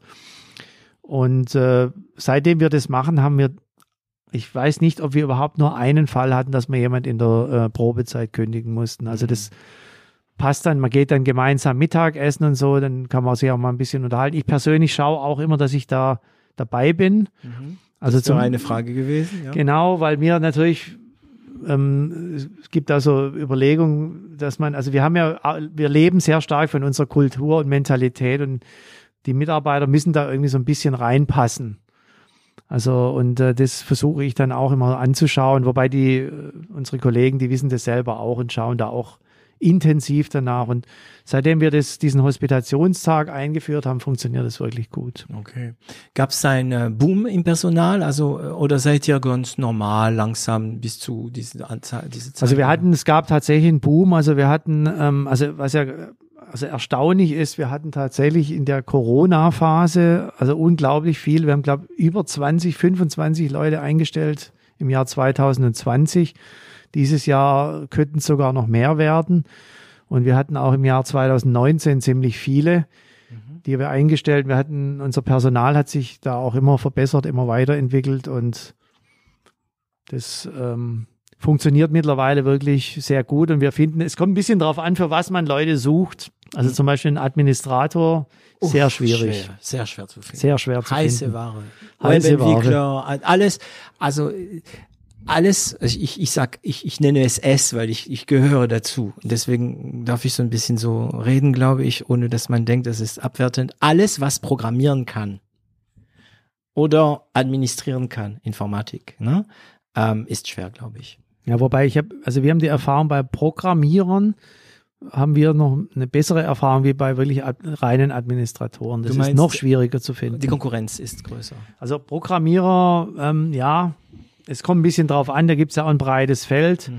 Aber wenn man da so klassische Wirtschaftsingenieure oder ähm, sowas in die Richtung findet man noch einigermaßen.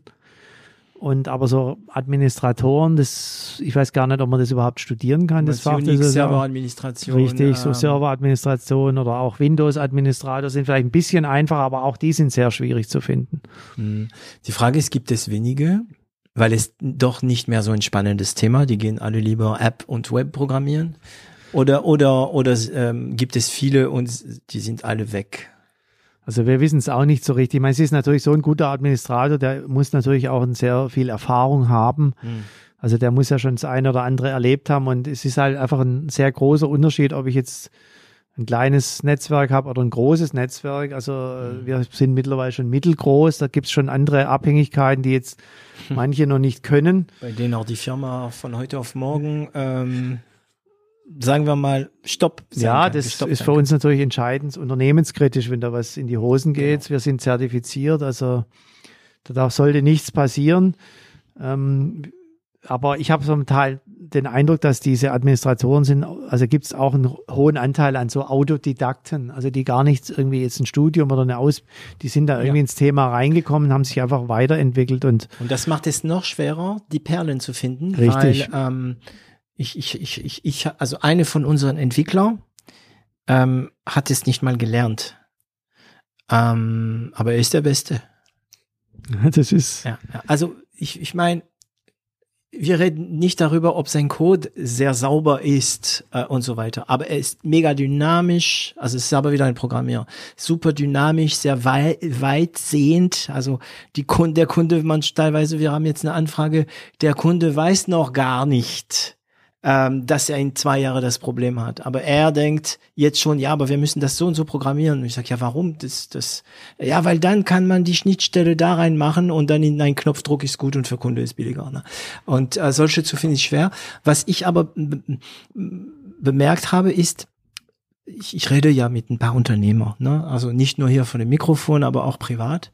Ähm, ich, ich, ich hätte jemanden, den ich gerne einst äh, ein, einstellen, einla einstellen würde ich sie auch gern, aber ich kann sie mir bestimmt nicht leisten, ähm, die ich gerne einladen würde, aber ich darf nicht, sie darf nicht.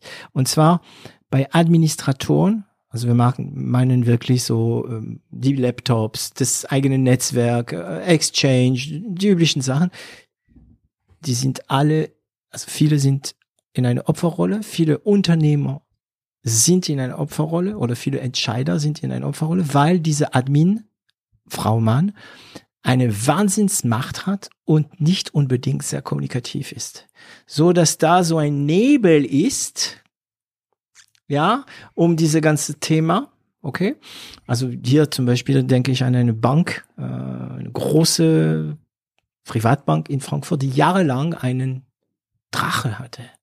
Habt ihr das wahrgenommen auch? Ja gut, also die, ähm, es ist generell natürlich die richtigen harten Techniker oder so, die mhm. sind tatsächlich manchmal in den sozialen Fähigkeiten ähm, oft nicht so einfach. Ich denke, wir haben bei uns, also wir hatten sowas auch, mhm. aber mittlerweile muss ich sagen, haben wir eigentlich sehr umgänglich. Also wir, mit dem Admin kann man auch gut, gut mal ein Bier trinken. Seitdem wir genau. das Bier um vier eingeführt haben, ist das alles entspannt. Ja, ja. Und ich, es gibt da ein Ding, das muss man wenn die Person also Probezeit ist, also es gibt ja Admins, die eigentlich Abteilungsleiter sind, die machen selbst nichts mehr, ne? Die, ähm, die aber nur andere Mini, also Mini-Admins, sagen wir mal, Unter-Admins äh, äh, führen, aber also der Admin sollte auch mal ab und zu mal einen Drucker reparieren. Mein Drucker tut nicht. das, du, oder? das schadet niemand. Also äh, das haben wir auch schon es wäre zum Beispiel auch gut, wenn der Admin und auch mal der Programmierer zum Beispiel auch mal einen Tag am, an der Hotline arbeiten würde, hm. damit er einfach mal direkten Kundenkontakt hat. Das hatten wir tatsächlich auch früher mal gemacht. Hm.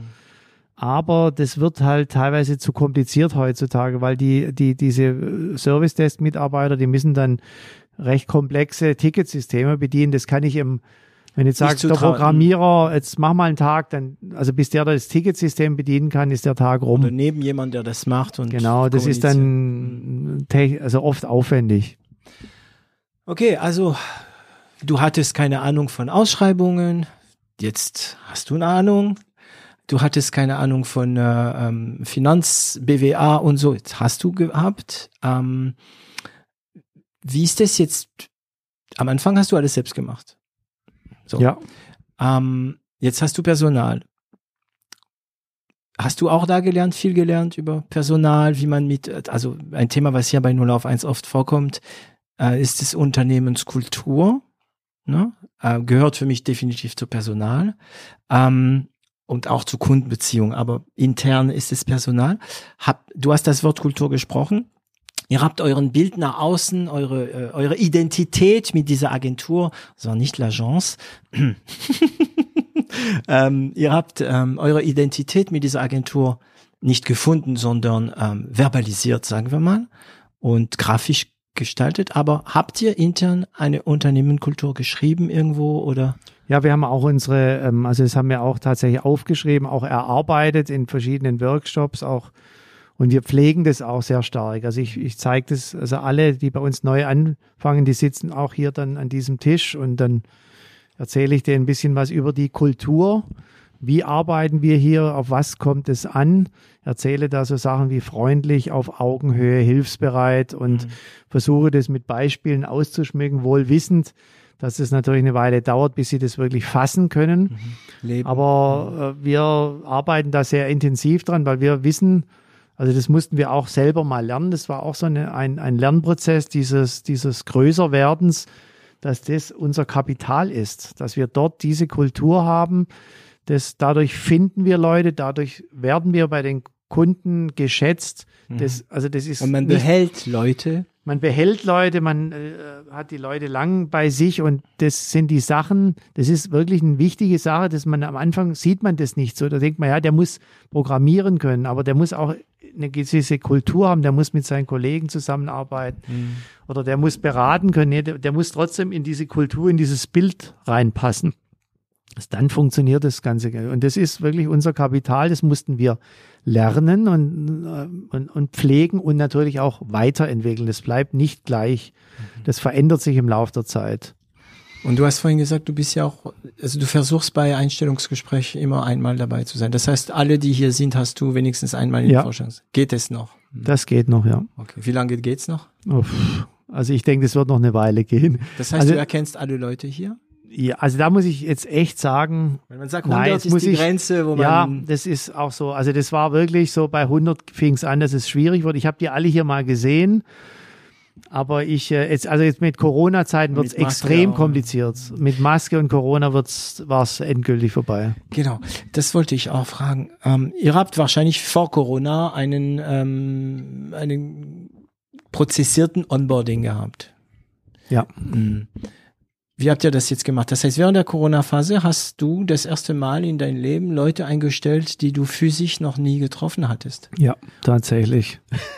Also wir haben tatsächlich das Ganze, den Hospitationstag als virtuellen Hospitationstag ausgetragen und es hat auch, also wir haben quasi auf gut Deutsch eine Teamsitzung für den ganzen Tag ausgemacht mhm. und dann sind nochmal verschiedene Leute rein und raus und es gab diesen Vortrag und das alles. Wir haben sehr schnell das Ganze wieder auf Hybrid umgestellt. Mhm. Sobald es möglich war. Sobald, Wahrscheinlich so August letztes Jahr. Ja, so. ja, dass mhm. also zumindest dann ein, ein, paar Leute dann da sein konnten mit Maske oder so irgendwas. Mhm. Und aber wir haben es tatsächlich auch komplett virtuell. Also wir haben das sogar bei uns mal äh, auch veröffentlicht. Äh, jetzt im Sekretariat gerade die, unsere Kollegin, die Laotin, mhm. die haben wir komplett äh, virtuell. Also sie war physikalisch da, aber ihre Kollegin konnte nicht da sein. Mhm. Und die haben sich komplett online eingearbeitet und das hat, war eine Erfolgsgeschichte, hat mhm. funktioniert. Ich glaube, ich habe nicht mehr, vorhin habe ich von dieser Karte gesprochen, habe ich nicht gesagt, wozu sie dient. Also auf dieser Karte sind kleine grüne äh, Moos äh, Bobbel. Bobbel. Bobbel, ja. Wenn ihr nicht wisst, was ein Bobbel ist, dann wisst ihr auch nicht, was ein Pepper ist, aber ist ja euer Problem. ähm, und da sind ein paar Moosbobbel verteilt, ne, über Ukraine, Afrika. Ähm, äh, ist das jetzt ähm, Burkina da? Ja, egal. Ähm, da oben Marokko nehme ich an. Ähm, und da, das stellt da, wo alle Mitarbeiter der Firma herkommen. Ne? Wie viele Länder sind das insgesamt? Also wir reden immer von 21 Nationen, die bei uns sind. Arbeit. Und ähm, wir haben auch sogar zwei Flüchtende bei uns integrieren können. Aus Syrien? Aus Syrien und im Irak. Geil. Und auch lustigerweise, das fehlt hier sogar Lass ein, ein Doppel. Indien hätte man auch noch einen gehabt. Ha? Ingenieure, oder? Ähm, ja, Informatiker, ja. Ingenieure. Und ich muss sagen, das, also das war wirklich sehr aufwendig, das zu schaffen. Ja, Aber es hat ja. super funktioniert. Ja, also ich habe ähm, ich weiß noch, in, äh, in der Nähe von Esslingen, hier in Süddeutschland, ein Freund von mir hat ähm, eine Baufirma. Und als die ganze Geschichte mit Syrien kam, ähm, sind einige Syrier, also es war ja meistens Männer, weil die konnten einfach diesen heftigen Übergang über sich äh, ergehen lassen. Ähm, da gab's im Rathaus, also neben Esslingen, ich sage nicht welche Stadt, so ein Treffen, bei dem äh, der Bürgermeister unter anderem diese Leute vorgestellt hat, damit die Bewohner nicht so negativ reagieren, ne? So. Und mein bekannter Thomas ist dann aufgestanden und gesagt, ja, also er, will, er würde gleich mal zwei einstellen, ähm, wenn die die Profile haben, ob das geht. Weil er wollte ja was anbieten. Das war super kompliziert. Es war super. Also bei uns war es also auch nicht, genauso. Also die Typen wollten schaffen, also die wollten arbeiten, eine Integration, volles Programm, ne? Aber ähm, das war super schwer. Es war wirklich sehr schwer. Also ich kann es bestätigen. Also man muss es wollen, anders Mhm. kann man es nicht. Wir hatten so ich wollte es und wir hatten damals eine Personalerin, die hat da also auch Vollgas gegeben Mhm. und äh, in der Kombination haben wir, also es ging ein Jahr lang, bis es dann einigermaßen sich Mhm. äh, aufgelöst hatte und der musste dann, der eine hatte eine Ausbildung bei uns dann gemacht, erfolgreich, Konnte kaum Deutsch am Anfang wahrscheinlich. er hat aber sehr gut Deutsch gelernt. Er spricht, also ist ein richtig, also ich schätze ihn sehr und, und auch die Kollegen schätzen ihn sehr. Mhm. Also das war ja schon so, dass man vielleicht dann erwarten hätte können, dass der eine oder andere sagt, na, also der, bei mir muss er jetzt nicht arbeiten, aber da, um den hat man sich gestritten. So ein hilfsbereiter, netter junger Mensch, Mhm. also richtig toll. Und ja, und die sind dann glücklich, weil die können was aufbauen. Will er bleiben oder will er? Ja, ja, er bleibt jetzt bei uns, er ist super. Ich kenne so viele Leute, die hier unten in Stuttgart und Umgebung hängen geblieben sind. Ich bin auch nicht gekommen, um zu bleiben, ne? Und Ja, jetzt- alle meckern ja immer, dass hier alles so unhöflich und was weiß ich, aber irgendwie bleiben sie doch alle. Ja, ja, ja, also ich, ich will nicht mehr weg. Also, also es ideal für mich wäre De De Deutsche in Frankreich, ne? Also. Meine Freunde dürfen das gar nicht hören. Ja, das, Aber die äh, eh kein also Deutsch. mein Schwager, der auch Franzose ist, äh, der sagt immer, also er kann gar nicht mehr nach Frankreich gehen. Die sagen ihm, er hätte einen Akzent. Ja. Das kann ich mir gar nicht vorstellen, Auf, aber es ist wirklich nicht. so. Ja, ja. Also das stimmt, dass man ihm das sagt, aber das ist Schwachsinn. Die Leute, also ich glaube, Franzosen, Deutsche, ich, du, wir projizieren einfach, wir projizieren. Und die projizieren das. Also mein bester Freund, ich liebe ihn und er liebt mich, aber er nervt mich auch damit. Er sagt, David, tu es devenu tellement allemand. Du bist so deutsch geworden. Okay, für mich ist das ein Kompliment. Aber wenn er sagt, tu as un accent, du hast einen Akzent, das, das, nein, nein, ich nehme mich sogar manchmal auf. Ja, ich nehme manchmal Texte auf auf Französisch und höre es. Ich habe keinen Akzent. Sehr gut, da kann ich ihn beruhigen. Also sagen wir so, ich glaube, es gibt äh, natürlich die Situation, wir hatten hier auch schon äh, Mitarbeitende aus diesen äh, deutschen Eklaven da irgendwie in Russland, also die irgendwie die deutsche, also wenn man so will, die deutsche Sprache konserviert haben. Die konnten, die hatten keinen Akzent, aber das, was sie gesprochen hatten, die hatten einfach Wörter verwendet, die alt waren, die man hier nicht mehr verwendet. So wie die Nordfranzosen oder die Kanadier. Und das hat man dann eben auch erkannt. Das könnte ich mir vorstellen eben, weil die Sprache entwickelt sich Entwickelt weiter sich und weiter, äh, wenn du nicht in Frankreich lebst, dann entwickelst du dich nicht mit weiter. Ja, und das ist, also ich, ich habe das Problem nicht, weil ich höre sehr viel Podcast. Und äh, also auf Französisch. Und ich entwickle dann dadurch meinen Wortschatz mit. Aber man, irgendwie kommen immer wieder Wörter, die man völlig verpasst hat. Also es gibt ein Wort in Frankreich, der allgegenwärtig ist. Und der war es aber nicht, als ich Frankreich verließ. Das war aber schon lange her, weil wir sind im gleichen Alter. Ne? Ähm, es heißt Kiffen. In Frankreich, äh, wenn ich sage, ich kiffe, heißt es, ich genieße es extrem. Und das benutzen aber alle. Also ähm, Kiffen hat mittlerweile kaum noch Bezug zu äh, Marihuana und äh, was auch immer, Rauchen. Ja, ja ich kiff das richtig und so. Und dann ist das schön, weil man da so einen Abstand, eigentlich geht's nicht um mich in diesem Podcast, aber egal. man hat ein bisschen Abstand zu der Sprache, wenn man außerhalb ist. Und dann guckt man auf seine eigene Sprache und ach, guck mal, da ist ein neues Wort, der rauskommt. Ne? Und ähm, das ist schon cool. Zurück zu Thema, nämlich zu dir. Ähm, vielleicht ist es doch keine Idee, ein Bierfeuer zu trinken. Ich rede zu viel. Ähm, also Personal hast du gelernt, ja? Unternehmen und Kultur, also du die Firma gelernt. Ähm, eine Standardfrage, die genieße ich immer. Wie bist du so drauf mit Delegieren? Das ist aufwendig am Anfang. es funktioniert, also ich muss sagen, ähm, am anstrengendsten war das in dieser Firma, als die so eine Größenordnung vielleicht so zwischen 20 bis 50 oder so hatte. Mhm. Da hatte man im Prinzip noch den Anspruch, alles zu können und man hat es auch nicht geschafft, loszulassen. Und als es dann irgendwie größer wurde, dann musste man einfach delegieren. Es ging nicht anders. Also man musste jemand finden, der einem das äh, abnehmen kann. Und das hat mir dann sehr viel äh, auch gebracht, dass ich das mal irgendwie verstanden hatte, dass man delegieren heißt, ist, das macht es nicht ganz genau, wie ich das machen würde. Mhm. Aber es ist im Prinzip gut. Ich muss dann irgendwie den Abstand gewinnen und sagen, okay, Kunde ist zufrieden, Kollegen sind zufrieden, ich hätte es anders gemacht. Rechnung wird Aber trotzdem alles gut. Mhm. Und das habe ich dann ehrlich gesagt auch äh, intensiv oder mache das auch heute immer noch den Kolleginnen und Kollegen weitertragen.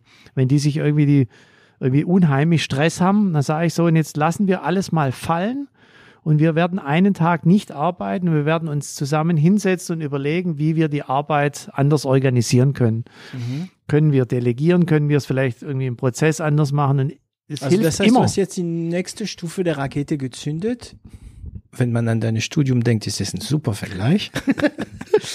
du hast jetzt die nächste Stufe der Rakete äh, gezündet. Das heißt, du delegierst nicht nur, sondern du zeigst die anderen, wie sie auch delegieren können. Ja, ich versuche das zu transportieren, weil ich sehe das Problem, das ich hatte, genauso bei anderen. Weil man kann natürlich, äh, man hat seinen Arbeitsstil, man macht Sachen selber. Mhm. Aber wie gesagt, es, man muss den Abstand gewinnen und sagen, komm, also das Hauptproblem, was ich erlebt habe, ist eigentlich immer, dass die, den Leuten, und deswegen habe ich das Beispiel gesagt, wir nehmen uns einen Tag Auszeit, den Leuten fehlt genau diese Zeit. Die wissen das vielleicht schon, ich muss da jemanden aufbauen, die wissen vielleicht schon, wer das machen könnte. Mhm. Aber sie finden nicht die Zeit, diese Person quasi äh, zu befähigen, wenn man ja, so will. Genau, die Übergabe und, zu Und die machen. muss man sich im Zweifelsfall mit Gewalt mhm. nehmen, diese Zeit. Und das geht auch. Ja. Ein Tag mal nichts arbeiten oder so, das geht immer. Man geht ja mal in Urlaub, man hat vielleicht mal irgendwie, das geht immer, das ja. schafft man immer. Ja. Man muss es einfach nur machen. Ja, das ist, ähm, ich habe ein, also ein Mensch-Maschinen-Vergleich hier. Ähm, und zwar für Kunden machen wir SEO und da, für SEO musst du manchmal hunderte von Seiten machen. Ne? So, du kannst diese hunderte von Seiten machen, diese sogenannte Landingpage. Die kannst du machen und äh, ich weiß, es gibt ein paar, die werden das hören und schreien, wie Landingpage, wie? Aber das funktioniert immer noch, wenn sie sinnvoll gebaut sind und inhaltlich sinnvoll. Und ähm, du kannst dir aber auch einmal eine Woche nehmen. Du arbeitest nichts an dieser Landingpage, aber du programmierst etwas, das dich erlaubt, später Hunderte innerhalb von zehn Minuten zu generieren. Ne? Und das ist genau das Gleiche. Es gibt immer einen Moment, wo du lehren musst ja, und ähm, die Zeit musst du dir nehmen. Ähm, ich ich meine, wir, wir, wir kämpfen alle in diesen, mit diesen, ach, das mache ich einmal schnell. Aber wenn du das zehnmal am Tag machst, ja, dann ist schon mal locker drei, vier Stunden von deinem, sagen wir mal, Tag als äh, Geschäftsführer weg. Ne? Und kannst du verbalisieren, mit welchen Ängste du in Bezug auf Delegieren gekämpft hast? Warum du es, also also ja, bei, bei wichtigen Themen hat man natürlich Angst, dass derjenige, an den man delegiert halt, das irgendwie einen Fehler macht, für den man dann unter Umständen selber gerade stehen muss oder mhm. den man vielleicht einfach in diesem Kontext nicht machen möchte. Aber da im Prinzip gibt's da bei uns auch Arbeitskultur zwei Themen, nämlich einmal brauche ich so eine Kultur der Fehlertoleranz. Irgendwie, ich muss einfach auch eine Kultur aufbauen, dass dass ich das aushalte, wenn der, der Fehler passiert, dass mhm. ich sage, ja, das muss passieren. Kultur und der dass, Iteration auch. Und dass auch der, den ich delegiere, das weiß, dass das so ist. Er sagt, mhm. ich werde ihn nicht in der Luft zerreißen. Nur dann wird er quasi so eine gewisse Entspanntheit haben und eine gewisse Konstruktivität dann auch an den Tag legen können. Und, und das, das andere ist auch, ich brauche diese, diese Experimentier- Zeit. Also ich brauche einfach so ein bisschen, ich darf nicht 100% durchgetaktet sein, ich brauche da irgendwie noch so 10%, wo ich auch mal irgendwas mal ein bisschen ausprobieren kann oder, oder mich reinnehmen kann. Und wenn ich die beiden Sachen habe, dann, dann kann das sehr gut funktionieren. Mhm. Ähm, der Björn Goss, der hm, eigentlich kann man jetzt sagen, ich glaube, man kann jetzt schon sagen, ehemalige CEO von Lanes and Planes, das war eine der erste Firma, die ich jetzt hier im, im Podcast hatte. Die haben gerade einen Exit für 110 Millionen äh, Dollar gemacht.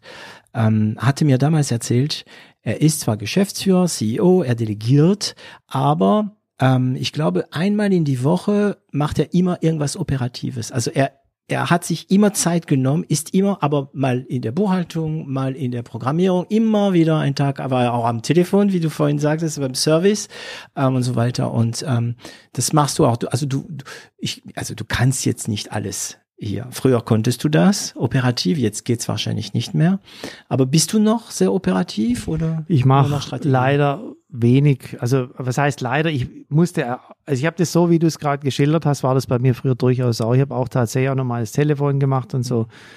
Oder ich habe in Themen, ich war in den Sitzungen dabei, aber ich habe dann irgendwann gemerkt und zum Glück habe ich es gemerkt, also wir haben ja auch Kollegen darauf hingewiesen, dass ich da eigentlich die Leute blockiere durch meine Anwesenheit, weil das ist so ein bisschen, wenn ich, also wenn die Firma meine Größenordnung 50, 60, 70, 80, dann kommen neue Kollegen, für die bin ich jetzt nicht derjenige, für den ich mich selber halte, sondern ich bin einfach der Chef. Mhm. Und wenn dann der Chef in der Sitzung dabei sitzt, dann blockiere ich die anderen Leute, dass die wirklich da frei diskutieren. Die müssen dann immer, die haben dann immer Hintergrund, jetzt muss ich dem Chef irgendwie hm, dabei. Ein, gute, hm. ein gutes Bild abgeben. Also ich sehe mich zwar so nicht, dass ich so wäre, aber ich musste zur Kenntnis nehmen, dass die Leute das, ich kann das denen hundertmal sagen, ich fühle mich locker, ich bin locker. Hm. Das, ja, wer das, du bist, entscheiden auch die anderen, richtig. ob man es will oder nicht. Ja. Und äh, deswegen äh, habe ich festgestellt, es ist für die Leute besser, wenn ich mich da teilweise rausnehme, dann arbeiten die, also, also die machen es besser mhm. tatsächlich. Es kann hier und da und ich mache das auch gern mal dabei zu sein. Ich bin jetzt auch äh, morgen wieder bei einem größeren Workshop dabei, äh, wo es eher inhaltlich geht, aber da haben wir vorher schon auch besprochen, zu welchen Sachen ich mich da auch nur äußere damit ich da die Leute eben nicht so blockiere, so nach dem Motto, früher hat man das aber alles anders gemacht und so. Mhm. Solche Aussagen sind nicht hilfreich.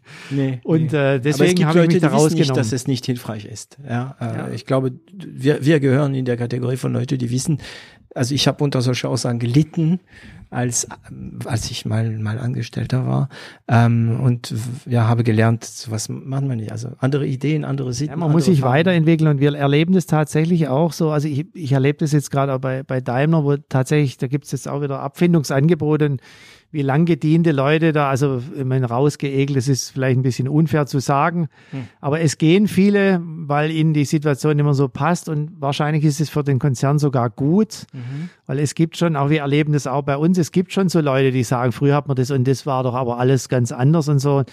Und das hilft auch nicht weiter. Also natürlich, Erfahrung ist gut, aber man muss sie schon mit Fingerspitzengefühl dann irgendwie einsetzen. Ja, und ja, das ist immer die Sache des, der Weiterentwicklung. Ja, viele würden damit argumentieren, dass bestimmte, also es, es kann auch ein Unternehmer treffen oder Mitarbeiter sich nicht weiterentwickeln.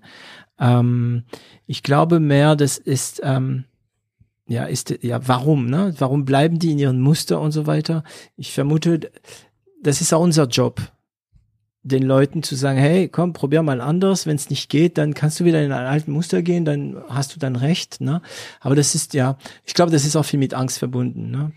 Wir sind halt Routinetiere. Ja, es ist auch letztendlich eine Sache, äh, ob man, äh, also es gibt ja irgendwie den Begriff des Machers. Mhm. Und äh, da ist, es gibt Leute, die sind einfach Machertypen. Mhm. Und man hat natürlich auch verschiedene Lebensphasen. Das darf man ja auch nicht vergessen. Hat einer vielleicht irgendwie Privatstress oder so, dann mhm. sei es ihm auch mal gegönnt, dass er mal auf ja Standardmodus schaltet, er sollte halt vielleicht irgendwann auch mal wieder aus diesem Standardmodus Raus. rausfinden. Und das ist natürlich jetzt gerade auch durch das Corona-Thema natürlich auch nochmal alles verschärft. Wenn man da, da geht man manchmal in den Standardmodus rein und ich glaube, manche merken das gar nicht, dass sie da plötzlich mhm. angekommen sind in diesem Modus. Mhm. Ähm, ja, ich bin gerade, ich, ich gehe gerade meine, meine Fragen durch. Ich habe sie gar nicht gefragt, alle, aber die, die beantworten sich alle ähm, von allein. Eine hatte ich noch, ähm, die mir eingefallen ist, als du vorhin gesprochen hast.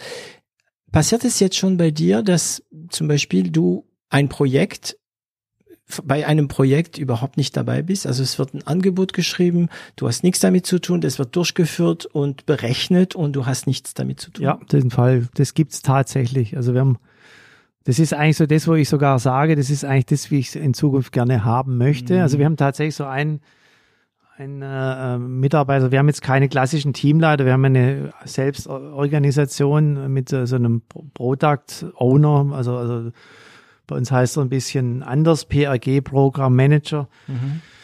Und ähm, der ähm, hat äh, ähm, also der, bei dem ist es wirklich so, genau wie du gesagt hast. Also da laufen die, Ange da kriege ich das Einzige, was ich bekomme, ist, dass ich ab und zu mal vom Kunden Lob bekomme, wie, wie super das wieder geklappt hätte. Auch cool, ja. ja. Ähm, wenn ich hinkomme, äh, wir sind leider jetzt nicht mehr so oft persönlich da, aber wenn ich sie sehe, habe ich immer ein tolles Gefühl, eine gute Stimmung im Team zu erleben. Mhm.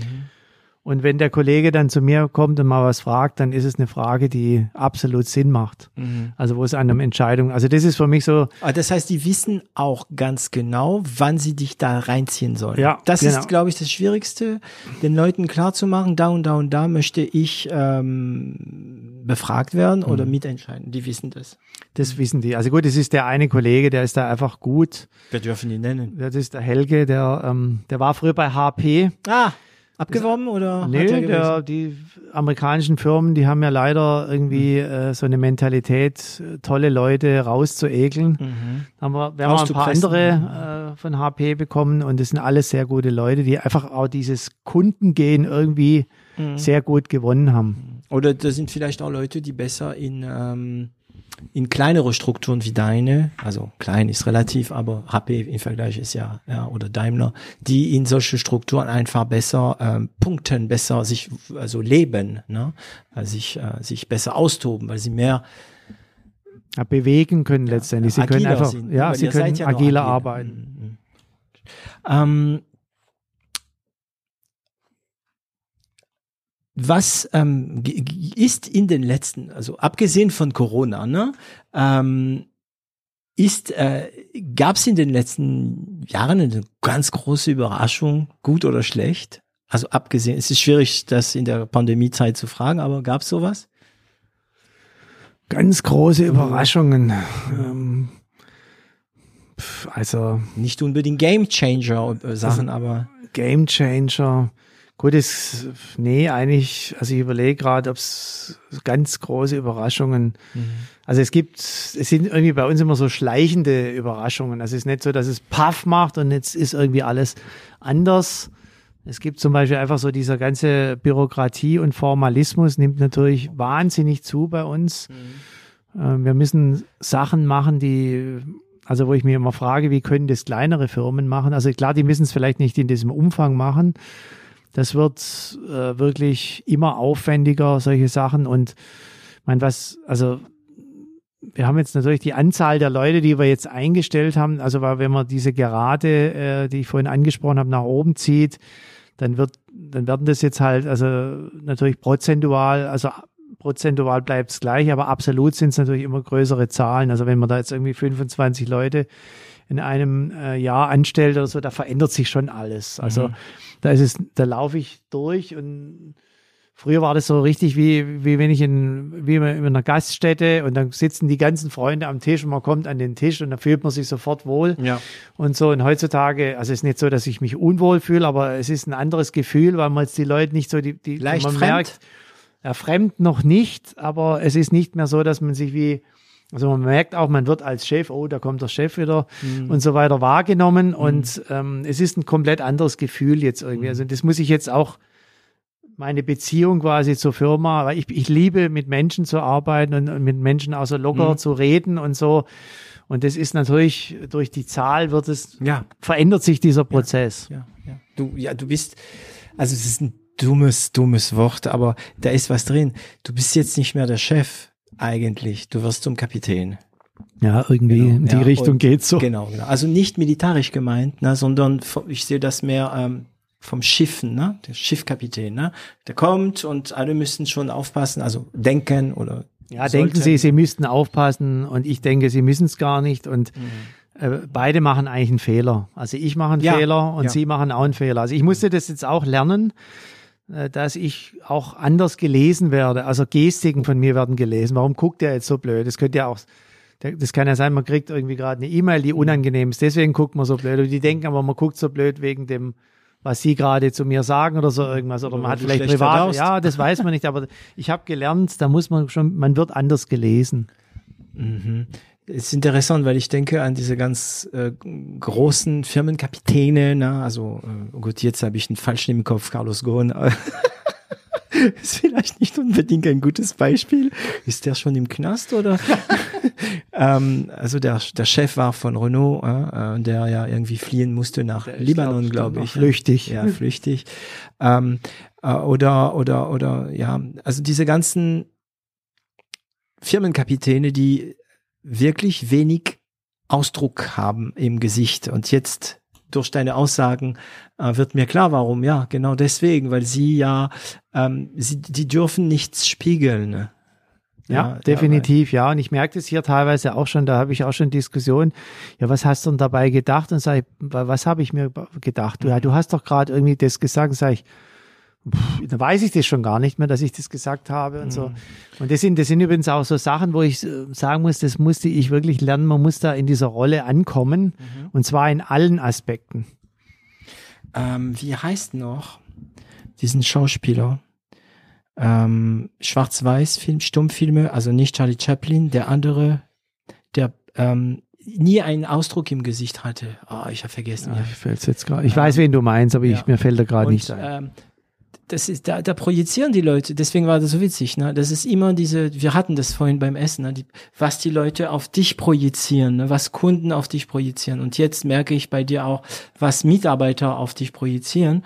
Ähm, wenn du nichts ausdrückst, dann kommt es nicht gut an. Wenn du lächelst, kommt es gut an. Wenn, wenn du komisch guckst, dann, oh Gott, das, ja. Hm. Also, musst, musstest, also, ja klar, wir, wir tun das alle. Also, wir müssen alle an uns, also wir arbeiten, wir müssen nicht. Keiner muss an sich arbeiten, aber wir sind Menschen, die an sich arbeiten. Arbeitest du bewusst an dir? An? Also teilweise schon. Also ich versuche, also ich habe tatsächlich auch mal äh, ein Coaching gehabt. Das, also da ging es tatsächlich mehr um, um Präsentieren, also dass man irgendwie etwas sich in der Präsentation verbessert. Mhm. Und es hat auch, äh, hat tatsächlich viel gebracht. Also es wurde mir auch von einer kritischen Mitarbeiterin, ah, die, äh, die ja. wurde mir das bescheinigt. Also eine äh, konstruktiv, konstruktiv konstruktive, ja, aber die hat schon auch, also die hat nichts, kein Blatt vor den Mund genommen, wie es mhm. so schön heißt. Die hat alles gesagt und wenn die mir gesagt hat, ich habe mich verbessert, dann war das für mich der Ritterschlag. Aha, genial. Und natürlich äh, höre ich auch auf viel auf Kollegen, also mein Geschäftsführerkollege, der Tobias Rode, also der mhm. gibt mir auch, also der war früher beim Konzern bei Daimler und mir fiel da auch, also es hat er mitgebracht und es ist mir aber auch schon parallel aufgefallen. Da werden die Führungskräfte, die machen natürlich viel auch Ausbildung in diese Richtung. Mhm. Verhaltensmuster, Sozialverhalten. Es hat Vor- und Nachteile, aber es hat echt auch nicht nur Nachteile, es hat auch Vorteile. Das mhm. musste ich auch lernen und hab's gelernt und nehme da auch Hinweise und, und so gerne entgegen. Siegfried Lang, äh, mit dem ich eine der ersten Podcast-Folgen gemacht habe. Du hast sie gehört, ich weiß, äh, weil ähm, er ja auch eine Stuttgarter Schwabe ist, so wie, so wie wir. Ich muss aufpassen, weil sonst hören nur noch Schwaben meinen mein Podcast. Und die Berliner machen das nur, um als Komödie zu hören. Das ist der Schwaben-Podcast. Ähm, Siegfried Lang hat, äh, ist jemand, der, er würde es nie zugeben, aber er hat an sich sehr viel gearbeitet. Und er sagt, er sagte mir, er, ich glaube, er sagt es nicht in Podcast, aber er sagte mir, David, früher war ich ganz schlimm. Besonders als ich Recht hatte. Ja. Ähm, und das ist die Sache, ne? Dieses, du hast dich verbessert. Ähm, aber das heißt, irgendwie hast du eine Wahrnehmung gehabt. Irgendwas kam bei dir, wo du gesagt hast, oh, ich brauche Hilfe, oder? War das so? Ja gut, man äh, sieht halt, wenn dann, also klar, bei Präsentationen, da ist es relativ offensichtlich, man sieht sich vielleicht auch mal selber im Video und denkt, also irgendwie könnte man das auch besser machen und dann nimmt man sich da so ein bisschen Coaching an. Ansonsten äh, gibt es eben auch mal Situationen, wo man irgendwie was äh, vielleicht mal ungeschickt formuliert oder so, wo man dann irgendwie im Nachhinein einfach mal drüber diskutiert, wie könnte man denn sowas besser machen. Also das äh, mhm. habe ich dann schon an mir auch entdeckt, dass da auch äh, durchaus Bedarf ist. Äh, Aber hast du gewusst, an, also hast du, als du mit dem Coaching angefangen hast, hast du das gemacht für bestimmte Sachen, zum Beispiel äh, wie ich präsentiere und meine Leadership? Oder war das einfach, okay, ich gehe Coaching und der Coach wird schon Nee, das war, also das war konkret. Ich hatte dort eine sehr wichtige Präsentation zu halten. Und ich hatte, das hat dann sich äh, gut ergeben, dass wir da so eine, Co also eine, da hatte ich einen guten Coach an der Hand. Ähm, Aber nicht der Fischer Dick, oder? Nein, das nein? war die Anja, die hat es sehr gut gemacht. Anja? Anja Lange, also mhm. die macht also Präsentationen, das macht mhm. sie wirklich sehr gut. Und die, die, hat gesagt, sie will das selber lernen. Also sie, sie möchte eigentlich so die, sie in diese Coaching-Richtung gehen, habe ich gesagt, ich stelle mich als Versuchskaninchen zur Verfügung. Mhm. Und dann haben wir das Experiment gestartet und das war also sehr viel fruchtbarer, wie ich eigentlich dachte. Also das hat sich sehr gut ergeben und hat, ich konnte mich wirklich verbessern und dann hat man da über alles Mögliche diskutiert und also da ging es natürlich schon hauptsächlich, wie bringe ich es dann rüber, wie stehe ich da, welche Körpersprache mhm. strahle ich also aus auch und motorisch, so. Ne? Auch motorisch, wie stelle ich mich hin und so und das war, war sehr, hat mir sehr viel gebracht. Mhm. Und warst du vorher überzeugt, dass du gut bist und hast dann bemerkt, dass du doch nicht so gut bist oder warst du schon, dachtest du, ah, ich bin nicht so gut? Ja, so, so, so mittendrin. Also sagen wir so, ich bin generell kein so ein Alpha-Tier, der der Meinung ist, ich bin super oder so. Mhm. Also das bin ich sowieso mhm. von der Grundeinstellung nicht. Mhm. Aber ich hatte schon gedacht, ja, ja, das habe ich ja schon ein paar Mal gemacht, das geht ganz ich. gut. Mhm, mhm. Und dann habe ich doch festgestellt, na ja, also da gibt's doch noch Entwicklungsfelder. Ah, das, aber das sind dann die interessante Sache, finde ich, wenn man, wenn man es äh, wenn man überzeugt ist, man ist in etwas gut, ne, das ist in Ordnung, ne, ähm, und dann, dass man trotzdem auf die Idee kommt, äh, ich sollte mich vielleicht da helfen lassen, ja, also dass man ein bisschen aus sich herausgeht, ja, ähm, und dann merkt, oh ja, stimmt, da und da und da, da geht gar nichts. Ne? Also das ist, wenn man, also das ist, glaube wir waren auch, sind da viel unterwegs, auch so Vorträgen und Präsentationen und wenn man tatsächlich mal einen Profi erlebt, also so ein hm. Nachrichtensprecher hm. oder hm. einen professionellen Moderator. Also dann wird es also relativ offensichtlich, dass da mhm. doch noch einiges an, das ist einfach auch eine Sache, die muss man lernen, die muss man können. Da ist auch der Dialekt dann irgendwie eher hinderlich in dem Moment. Also bei, auf der anderen Seite gibt es auch Situationen, wo er wieder sehr gern gehört wird. Ja. Aber man sieht schon, das ist schon, das, ist ein Entwicklungsfeld. Ähm, das ist interessant. Ich, ähm, ich weiß nicht, ich, also ich habe eine Folge äh, schon im Kasten äh, mit Matthias Fischedick, der Coach ist so. Und ähm, ich weiß nicht, ob sie vor deine Folge oder nach deine Folge kommt, aber irgendwo so in der Nähe. Also ich weiß, wann die kommt. Die ist am 24. August geplant. Und ich stand vor diesem Typ da, also dieses, dieses wahnsinniger ähm, Mann und es war nicht mal live, das war in Zoom. Und da, da habe ich gedacht, du siehst ihn, der redet drei Wörter und du hast geblickt, wow, der hat so etwas, ne? Und er ist ja Coach, ne? Aber es ist ein Coach, der wahrscheinlich auch an sich arbeitet und so weiter. Ja, das ist halt sein Kapital, das ist ja. das, was ich in meinem Leben auch lernen musste, so ein bisschen. Ich bin ja auch so ein bisschen, also wie gesagt, Musiker haben wir ja schon gesagt. Mhm ich mache mein Ding, ich mache es meiner Meinung nach ordentlich, aber ich weiß natürlich, dass Leute, die professionell sowas machen, in einer komplett anderen Liga mhm. spielen. Genauso beim Radfahren. Da gibt es natürlich Leute, die halt einfach professioneller unterwegs sind. Da, da, mhm. Mit denen sollte man sich besser nicht messen.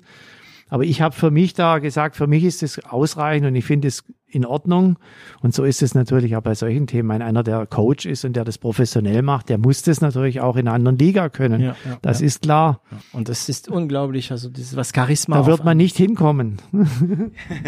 ja, okay, aber ja, man kann trotzdem. Muss man aber gar genau, nicht. muss man nicht, aber man kann solche Leute wirklich ähm, ähm, um Hilfe beten und dann wird man selbst besser. Ne? Und man kann dann für das, was man braucht, also man kann besser sein als das, was man braucht. Man definitiv, ist nicht der definitiv. Beste, aber man ist besser sein als das, was nötig ist. Und das ist schon befriedigend. Und das sind Themen, bei denen ich glaube, man äh, sein ganzes Leben noch lernen kann. Ähm, okay, also das heißt, gut, viele Mitarbeiter, ähm, viel Umsatz, ähm, Ausschreibungen, ähm, Corona. Hast du eine Routine? Also wie organisierst du dich? Hast du eine, also morgens? Hast du eine Routine morgens? Gut, die Routine haben ja meine Kinder. Da Ach, muss man zur hm. Schule früh aufstehen. Und ja, man schaut dann äh, erstmal in die Mails. Wir haben tatsächlich morgens jetzt äh, zu Corona-Zeiten so einen virtuellen Kaffee immer aufgesetzt um 8.45 Uhr und den, der ist mir eigentlich relativ wichtig. Mit der Firma meinst du? Ja, also da sind verschiedene Leute, also da haben wir eine ganze Reihe von Leuten mhm. eingeladen und manche kommen rein, manche kommen nicht, immer, immer zwei, drei, vier sind irgendwie immer dabei. Mhm. Das ist immer ganz nett. Und ja gut, ich, man hat natürlich einen entsprechend äh, vollen Kalender. Äh, und den muss man abarbeiten, aber so richtige Routine. Also was bei mir wichtig ist, ist Frühstück. Also es muss bei mir ein Frühstück stattfinden. Isst du, du musst essen. Ich, ich muss essen, ich muss einen Kaffee trinken. Kaffee oder Tee wollte ich fragen. Okay. Kaffee, Kaffee und ähm, Morgens gibt's auch tatsächlich ein Cappuccino, das ist aber der einzigste am Tag, danach nur noch Espresso. So wie die Italiener.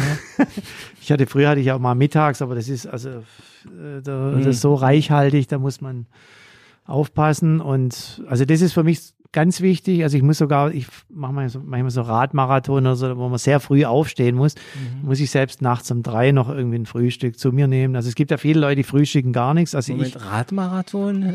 Das kannst du nicht einfach so, ich kann das nicht einfach so durchgehen lassen. ja, also es gibt äh, so ein Alp, also von einem Radmarathon spricht man, sobald man eine Strecke von über 200 Kilometern am Stück fährt und es ist so für mich so das Jahresevent, äh, das nennt sich hier Alp Extrem. Das, Ah, ähm, ein Freund von mir, der Und da Doktor, fahr der ich- Doktor äh, Dirk Reichert macht es auch. ja. Da fahre ich seit 1999, bin ich da jedes Jahr immer dabei. Mhm. Und äh, dieses Jahr äh, musste es virtuell stattfinden, also man konnte sich quasi seine eigenen Strecken machen und das haben wir hier gemacht, wo es leider mein Schwager da auch Mhm. erwischt hat. Und wir haben dann hier, äh, sind wir etwas kürzere Strecke von 107 Kilometern. Dafür durfte mein zwölfjähriger Sohn mitfahren. Okay. Und äh, ja, und ansonsten sind es immer so 210 Kilometer, die ich da fahre. Also man könnte sogar bis zu 300, wenn man es schafft, aber das ist mir dann doch zu viel. Mhm. Und nicht nur gerade und äh, Es geht die ganze Zeit berghoch und also mit sehr viel Höhenmetern auch gespickt und man muss sich schon vorbereiten, aber die, äh, dass man das weiß, dass man das machen muss, dann tut man es auch.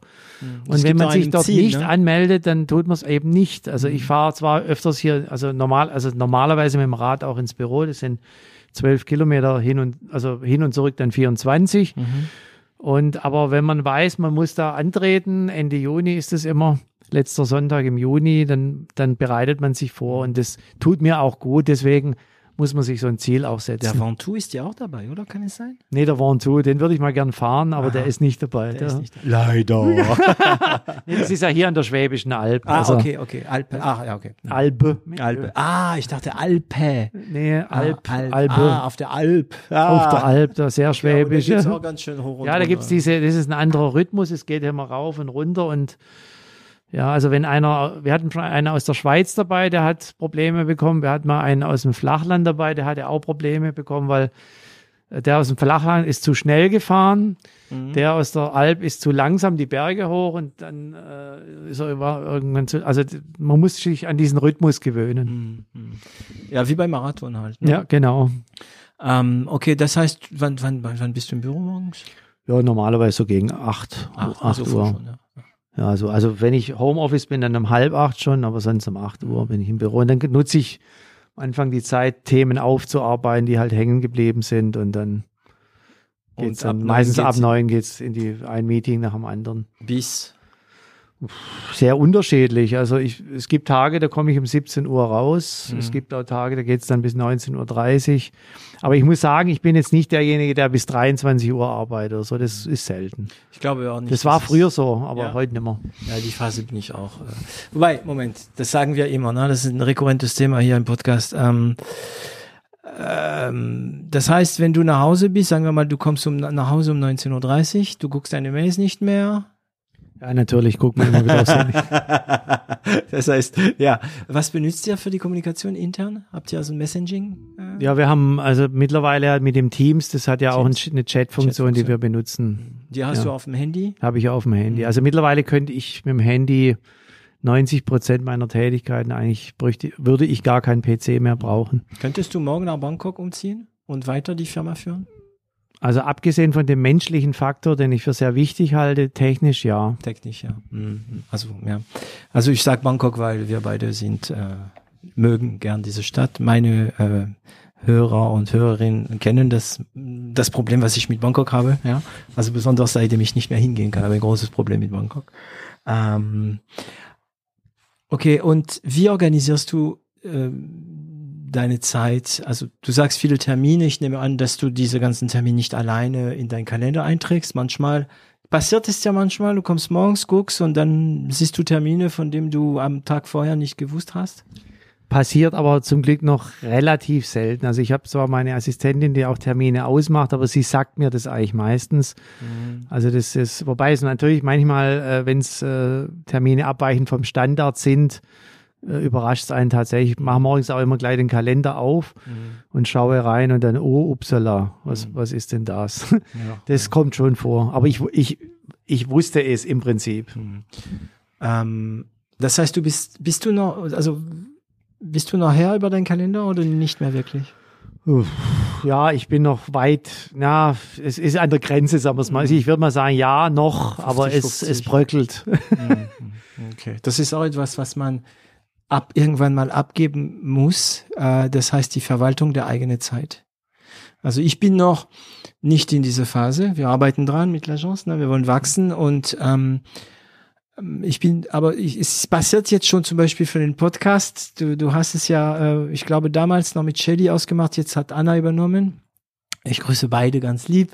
Ähm, ähm, die machen das und die setzen die Termine und fragen mich, also mich wird noch gefragt, geht es da und da, obwohl die wissen, dass es geht, ne? Und ich kann kaum Nein sagen. Also das machen wir, mache ich jetzt auch mit meiner Kollegin da aus Laos, die Mhm. macht das. Also vor allem, wenn ich so Mails bekomme mit irgendwie zwei, mit 30 Terminvorschlägen und so, das kostet mich wirklich eine halbe Stunde, bis ich das geprüft habe. Und Mhm. da bin ich sehr froh, dass sie mir da vielen Dank, Tani, weiß- das abnehmen kann. Wie heißt die noch? Die Tani. Tani. Und sie, also die weiß auch ganz genau, wie viel Platz du zwischen den Terminen brauchst. ist, ja, das haben wir besprochen. Wir unterhalten uns auch tatsächlich im Moment noch einmal die Woche, 15 Minuten gehen wir zusammen durch den Kalender. Mhm. Und ich sage ja dann auch natürlich auch die privaten Themen. Ich habe ja auch durchaus jetzt nach, also jetzt merke ich jetzt schon wieder äh, oft dann, dass ich mal abends mit Kunden oder mit Kollegen oder so äh, mal essen gehe. Du meinst nach 19.30 Uhr. Ja, genau. Also es ist, das sehe ich jetzt zwar nicht als Arbeitszeit an, aber es Hm, ist ich natürlich, man ist weg von der Familie und es ist trotz, es ist auch anstrengend. Und man ist es vor allem nach Corona, habe ich jetzt festgestellt, nicht mehr gewohnt. Also wir waren jetzt äh, jüngst in München wieder und das, da war ich danach Platz. Ja. Also weil es einfach anstrengend war. Auch Ja. in dieser persönlichen, in diesem persönlichen Kontakt vor dem Rechner kann man sich ja immer so ein bisschen auch verstecken und mal so in den Stuhl zurücklehnen und so. Das geht halt im persönlichen Kon- Kontakt nicht.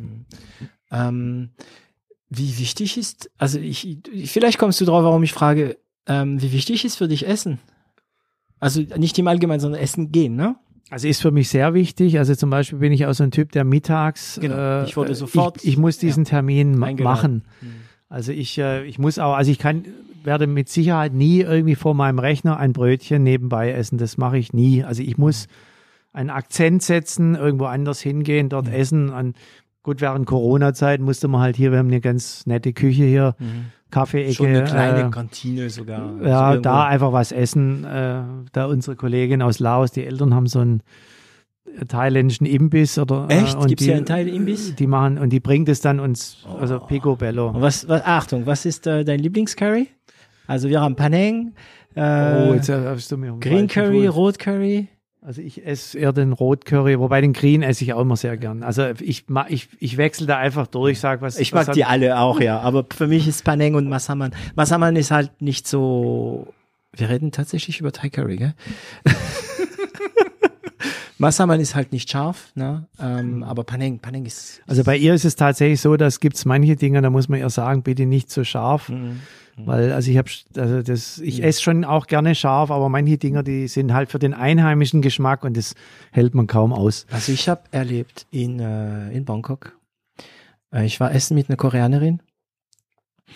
Und ähm, die Koreaner, die, die, die wissen, wie man scharf isst, ne? Und in Thailand ist es sehr, sehr scharf. Und ich habe sie erlebt, wie sie in so eine kleine Bude, Thai-Bude, wo Thai gegessen haben, also nicht irgendein so ein Touristending, wie diese Koreanerin zu der thailändische Köchin sagt, and please, really, really, really spicy.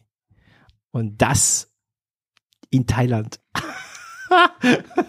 ich meine, und dann war das witzig, weil die hat das gegessen, die hat, also es hat ja nichts an, ich habe es probiert und ich esse scharf, aber das war einfach zu viel.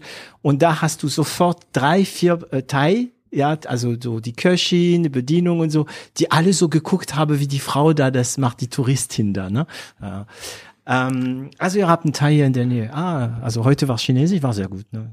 Ja, das hat mich auch ähm, also ich habe mich gefreut, weil da, da kam gleich von dir, äh, hey, gehen wir essen und so. Ich habe gesagt, ja klar, sofort. Ja, ich weiß das, wenn man so einen Termin um 14 Uhr hat, dann ist immer die Frage, esse ich dann noch Mittag oder nicht? Und dann, also ich kenne ich und finde es dann sehr angenehm, wenn, man da irgendwie auf, aufgehoben ist und dann kommt man ja gleich ins Gespräch. Ja. Ich finde es immer angenehm. Ich bringe normalerweise, siehst du, ich bringe immer normalerweise, früher brach, habe ich immer eine Weinflasche mitgebracht zum Podcastaufnahme und seit Corona habe ich es vergessen Und eigentlich sollte ich dran denken, weil ich habe wieder eine Folge mit Dominik Benner äh, von Plattform Group äh, aufgenommen und der natürlich sofort äh, trinken wir Wein, ja, ähm, muss man auch machen. Also Wir hätten bestimmt auch noch einen hier irgendwo. wir machen eine Pause. ähm, okay, das heißt, gut, du bist voll delegiert, voll in der Strategie, nicht mehr so ganz Herr über dein, also du übernimmst deine Aufgabe als Leader, sagen wir mal so. Und äh, das heißt auch, dass man Macht abgibt, ne, in ein gewisses Maß.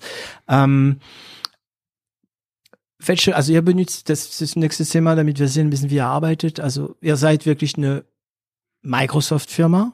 Ja. Gibt's Appler hier? Es gibt einige, die gerne, ähm, also da bin ich immer so, bis ich bin auch eher so ein PC-Typ und ich habe auch ein Android-Handy, kein Apple-Handy. Mhm. Äh, das ist eine Diskussion, die wir hier immer gerne im Hause führen. Es gibt schon welche, die würden gerne mit Apple arbeiten. Also Handys oder alles? Also Handys haben sie, das ist, haben wir ja gesagt, das kann sich bei uns jeder aussuchen. Ähm, aber die würden gerne auch einen Apple-Laptop oder, oder Rechner haben und ja, es ist, äh, wir, wir haben es auch schon diskutiert, aber es ist einfach ein bisschen schwierig von der Technik, Integrationsproblem. Und selbst unser Apple-begeisterter Chefadministrator, der Florian Reicher, der sagt auch immer, äh, im größeren Umfeld die Apples zu administrieren, ist nicht ganz so einfach. Mhm. Besonders eure Kunden sind meistens PC, ne? Ja, das sowieso. Also das ist äh, alles das PC. macht's nochmal schwierig, ne? Also ich persönlich habe auch so, das vielleicht bin ich da ein bisschen zu sehr vorgespannt. Ich finde so ein, mein klar in der kreativen äh, Als Musiker weißt du es ja. kenn ne? ich, dass es Was überall in Apple gibt. Cubase auf dem PC, ne? Wenn du 40 Spuren hast mit irgendwelchen Effekten, dann geht das Ding in die Knie und der Apple rödelt und rödelt tra tranquilo vor Ja, sich hin. stimmt, stimmt. Ja. Wobei ich glaube, mittlerweile läuft es auf dem PC. Ich habe es ja schon lange nicht mehr angehabt, das Cubase, muss ich sagen. Aber ähm, tatsächlich, ich finde schon, das ist auch immer so ein bisschen, man weiß ja, das Gerät äh, ist teuer, das, es tut auch schon immer so ein bisschen was ausstrahlen, Mhm. wa- was mir nicht gefällt, dass es ausgestrahlt wird. Also so ein bisschen was, eine erhobene Nase. Ach, also ach, du hast ein PC. Ja, Mhm. genau, genau sowas. Ich meine, ich, wahrscheinlich sehe ich das ein bisschen überspitzt. Aber das, ähm, aber ich Ich habe zurück zum Schreiner, der reinkommt das- und sagt, äh, Genau, und das ist äh, bei den Kunden sowas mit, was arbeitet ihr da? Und ja, also wenn die ihren lepprigen Dell da auspacken beim Daimler. bei mir wird oft auf meinen Laptop reagiert. äh, Den habe ich übrigens privat auch daheim, finde ich Genau, ganz also toll. Ich habe ein Microsoft Book, ähm, aber bei mir wird immer reagiert auf meinen Laptop mit Oh geil, weil ich dahinter diese diesen Aufkleber von ähm, Dragon Ball habe. Ne? Ähm, und dann erkennen es einige, meistens die ja so mittlere Generation, die 30 plus und so erkennen sofort ähm, äh, Dragon Ball.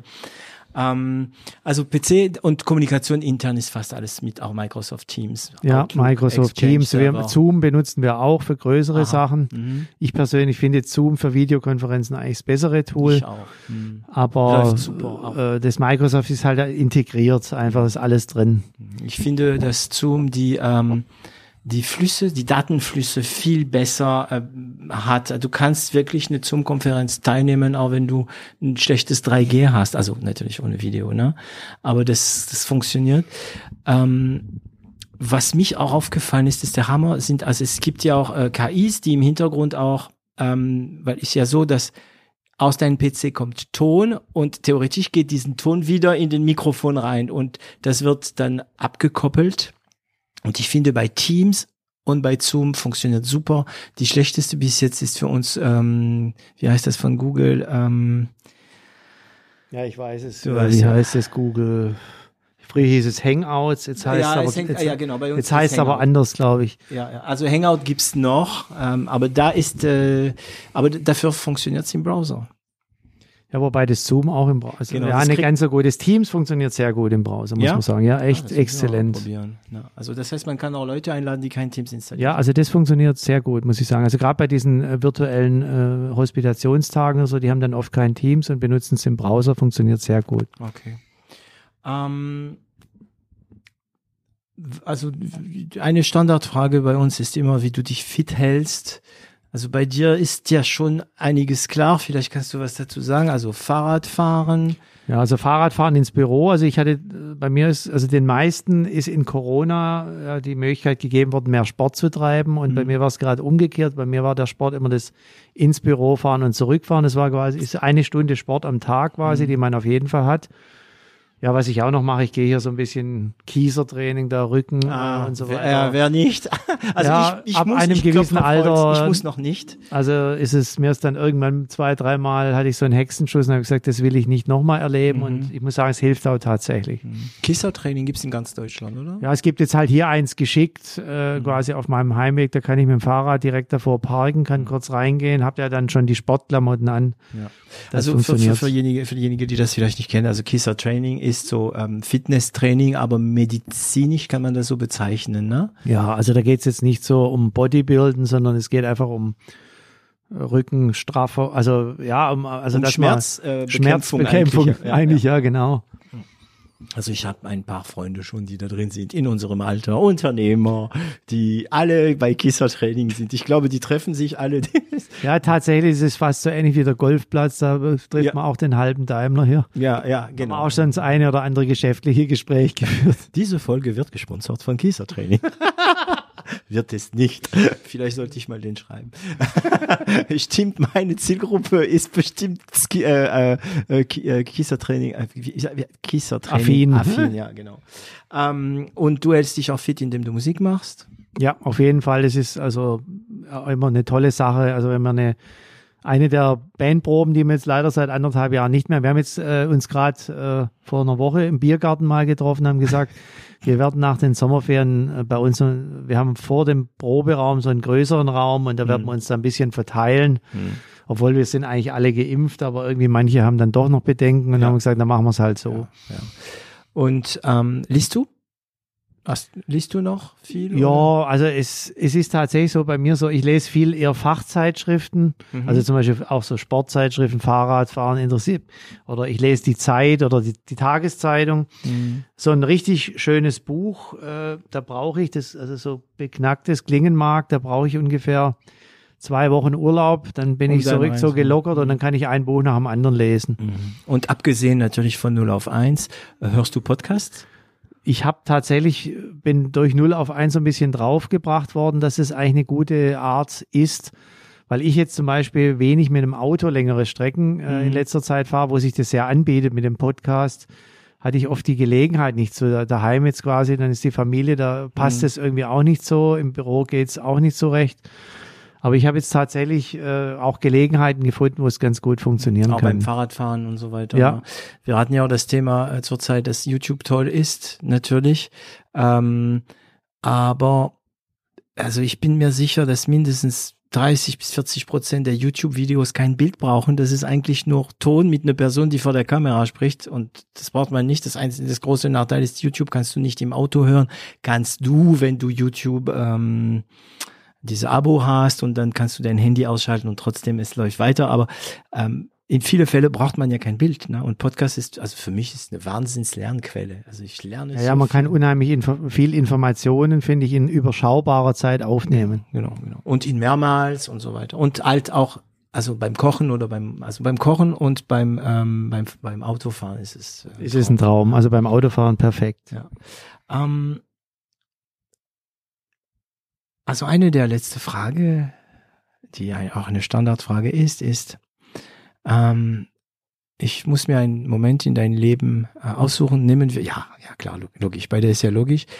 Äh, nehmen wir mal den jungen Matthias oder Markus. also den jungen Matthias, ähm, der gerade mit seiner Diplomarbeit fertig ist ja, und äh, sich da versucht irgendwie bei äh, Mercedes-Benz, Daimler, wer, wer war das? Ja, Damals war es Daimler oder ich glaube, es hieß früher Daimler-Benz. Daimler-Benz, ja, es gab Daimler-Benz und ja, Mercedes-Benz. Daimler-Kreisler, dann äh, Daimler AG. Ja, und ähm, der sich da bewirbt, du könntest ihm im, ins Ohr was flüstern. Was würde ist du ihm sagen? Puh, mhm. er müsste also wenn er sich da bewirbt, ähm, also ich glaube, er, soll natürlich bleiben. Das hat er richtig gemacht. Ähm, das wird er richtig machen. das wird er dann richtig machen. Er soll hilfsbereit bleiben. Mhm. Ähm, er soll vielleicht nicht überheblich sein. Er soll vielleicht für andere Ansätze noch offener werden oder so. Mhm. Okay, wa warum? Warum? Äh? Also es war, da gab es übrigens eine ganz äh, lustige Situation bei meinem äh, ersten äh, Bürotag. Also als ich, also quasi, ich wurde als Diplomant eingewiesen. Die Abteilung, in der ich dort äh, war, die hat ein CAD-System entwickelt. Also damals hat sich da immer ein eigenes CAD-System geleistet. Circo nannte sich das. Und da waren lauter, also wirklich äh, Kapazitäten, also Pro, ein Prof Professoren, viele promovierte Leute von, also die auch an der Uni mhm. unterrichtet haben und so, also wirklich richtig gute Leute. Koryphäen, ja. Koryphäen, das Wort fiel mir jetzt gerade mhm. nicht ein, genau. Und da wurde ich dann rumgeführt und dann kam ich in das eine Zimmer, wo die besonders äh, hochqualifizierten Leute saßen. Und da wurde der eine stellte sich vor, ja, ich bin der Doktor so und so, ich mache äh, Flächen. Und ich wusste, war was Flächen. Und dann der nächste, äh, ja, ich bin der so und so, ich mache äh, Flächen. Und dann irgendwie der vierte macht Flächen. Und dann habe ich beim fünften, habe ich dann gesagt, hey, Sie machen doch bestimmt auch Flächen, oder? Und dann blieb es totenstill im Raum. Und ich dachte, oh, war kein guter Witz. Äh. äh, genau. Und äh, da muss ich sagen, im Nachhinein, ja, da muss man, äh, würde ich dem jungen Matthias empfehlen, da ein bisschen ruhiger zu sein. Erstmal beobachten und dann schauen. Jetzt wissen wir, warum sie dich nur als freie Mitarbeiter haben wollten. Okay, ähm, was würde er antworten? Ja, vielleicht würde er es noch nicht so richtig verstehen. Ja. Hörte, also da braucht man eine gewisse Zeit, glaube ja, ich. Ja. Und müsste vielleicht mit vielen Beispielen arbeiten. Ähm, was hast du noch vor, Matthias? Ja, ich bin gerade daran, eine Stiftung zu gründen. Und ähm, ich möchte mich auch so ein bisschen widmen, auch äh, dass ich äh, Kunst und kulturelle Pro äh, Projekte unterstütze. Ich bin, wir sind bei SSC auch Mitglied in dem Media Solution Center Baden-Württemberg mit dem Matthias Hauser, der dort der Geschäftsführer ist. Das ist ein toller Verein, der sich der, dem Thema Kunst und IT widmet. Also es gibt ja auch dieses E-Culture-Thema mhm. und ganz viele Gerade Projekte auch. in dieser Richtung. Mhm. Und wir haben da auch ein, ein, Thema, dass wir da so ein Festival in Stuttgart mal organisieren wollten. Ähm, das äh, The Gate heißen wird. Also das sollte eigentlich 2022 sein. Das wird jetzt nicht klappen wegen Corona, aber wir machen jetzt eine Convention nach den Ferien, wo wir als SSC auch Sponsor sind, wo ganz interessante Vorträge mhm. äh, kommen von einigen Koryphäen aus dem, aus dem Thema. Und ja, in die Richtung möchte ich mich so ein bisschen entwickeln, dass ich da also mehr solche Projekte auch machen kann. Das macht mir Spaß. Und deswegen bauen wir da so eine Stiftung auf, damit wir uns mehr der Forschung, der Kunst widmen können und in solche Themen auch mit reingehen können, so dass man diesem Anspruch, irgendwie auch mal was Bleibendes zu mhm. schaffen. Mhm. Ich hatte es heute beim Mittagessen schon mal erwähnt, schaffen Sie auch was Bleibendes, das ist mir irgendwie hängen geblieben. Was, ja. was ist da bleibend, wenn ich jetzt hier äh, äh, Arbeitswelten verbinde oder so? Das ist sehr kurz, das ist wichtig, aber es ist natürlich in gewisser Weise auch kurzlebig und da habe ich irgendwie vor, in die Richtung mich noch zu entwickeln. Ja, ja. Also viele Unternehmer, die eine gewisse Masse, also sagen wir mal auch eine gewisse finanzielle Masse erreicht haben, äh, kommen an diesen Punkt. Ne? Interessanterweise, das wäre die äh, die letzte Stufe der äh, der Pyramide, ne? äh, der Maslow'sche Pyramide. Und ähm, wenn man sieht zum Beispiel also auf sein Niveau, was der äh, Herr Schwarzmartin Heilbrunn äh, mit seiner Stiftung und also bei ihm, also es ist, das, das, das Thema bei, bei, bei, bei Herr Schwarz ist da wirklich Bildung zentriert auf Bildung, Bildung, Bildung. Ne? Ähm, und eine Stiftung zu gründen, ja, hat nicht nur finanzielle Vorteile, sondern auch ähm, bleibende Vorteil. Also man erschafft was, wie, wie sagst du das ganz genau? Erschaffen sie was? Was bleibt. Was bleibt. Letztendlich ja. Äh, auch die Firma bleibt dann, mhm. weil ich möchte damit auch die Firma SSC absichern, mhm. weil eine Stiftung, äh, also die verkauft die Firma nicht einfach um Geld zu verdienen. Und das will ich auch, mhm. dass wir da auf der sicheren Seite, also ich, solange ich jetzt hier der Inhaber bin, ist das alles kein Thema, aber wer weiß, dann sterbe ich irgendwann, dann übernehmen vielleicht meine Kinder, werden Inhaber mhm. und dann haben die vielleicht eine Frau, die wird gern mal Geld sehen und so, dann mhm. kann es auch schnell mal dazu kommen, dass äh, so eine Firma vielleicht verkauft werden muss oder so. Und das will ich nicht. Ich möchte jetzt was Nachhaltiges schaffen. Siehst du schon eine Linie in die Zukunft? Ich versuche ja in die Zukunft zu schauen. Es kann äh, manchmal schnell gehen. Das habe ich ja auch schon in anderen Be ja, Bereichen gelernt. Es gibt einige Beispiele, ja. Und äh, von daher möchte ich da, also ich merke, dass es in, mir macht es Spaß, in die Richtung zu gehen und äh, es ist das Richtige auch für die Firma. Mhm. Und deswegen ist das so das nächste große Thema, was ich im Moment schon angehe. Mhm. Also deine, deine Firma ist ein bisschen auch dein, also ein bisschen, ist dein Werk. Ja, kann man so sagen. Mein Gut, du am Anfang nicht wolltest, also nicht bewusst? Nö, ich, also ich, sowas habe ich nicht geplant. Bin ich auch nicht der Typ dazu. Ich bin auch, wenn ich so ein Musiker bin, ich habe kein Problem, in irgendein Stück reinzugehen und noch nicht zu wissen, wie ich rauskomme. Irgendwie werde ich wieder rauskommen. also und ich muss es nicht. Klassik, genau. Ja. Und mhm. so ist es mit der Firma auch, äh, mit ein bisschen entspannt improvisieren. Natürlich äh, Learning by Doing. Man muss sich dann schon weiterentwickeln und an der richtigen Stelle die richtigen Schritte machen. Es ist kein Spiel, ja. natürlich ja, nicht. Es ist ja auch äh, strukturiert. Ja, natürlich. Also man kann das nicht auch, äh, also man muss schon auch was wissen. Mhm. Also Jazzspieler oder Klassik? Ah, lieber Jazz. Jawohl. Ähm, gut, wir kommen zu Ende dieser Folge und ähm, wie kann man dich am besten kontaktieren? Instagram, TikTok? Na, TikTok nicht, aber wir sind tatsächlich auf den sozialen Medien, wir und ich bin da unterwegs, auf Instagram, auf Facebook, auf LinkedIn. LinkedIn. Mhm. mhm. Xing mache ich relativ wenig, aber wir sind unterwegs und man kann nicht auch vermutlich über LinkedIn am besten kontaktieren natürlich. Okay.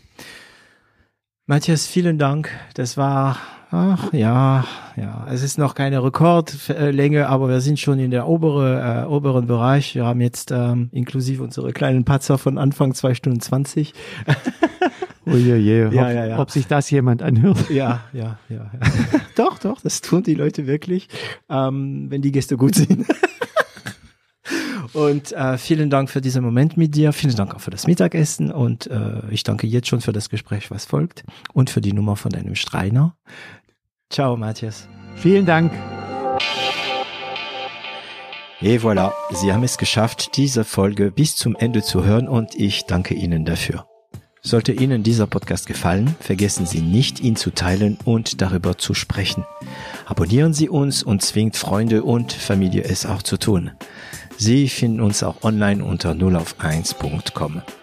Und falls Sie eine Internet- und Medienagentur mit einem breiten Spektrum an Erfahrungen und Kenntnissen brauchen, melden Sie sich. Das Team von L'Agence wird sich besonders gut um Sie kümmern.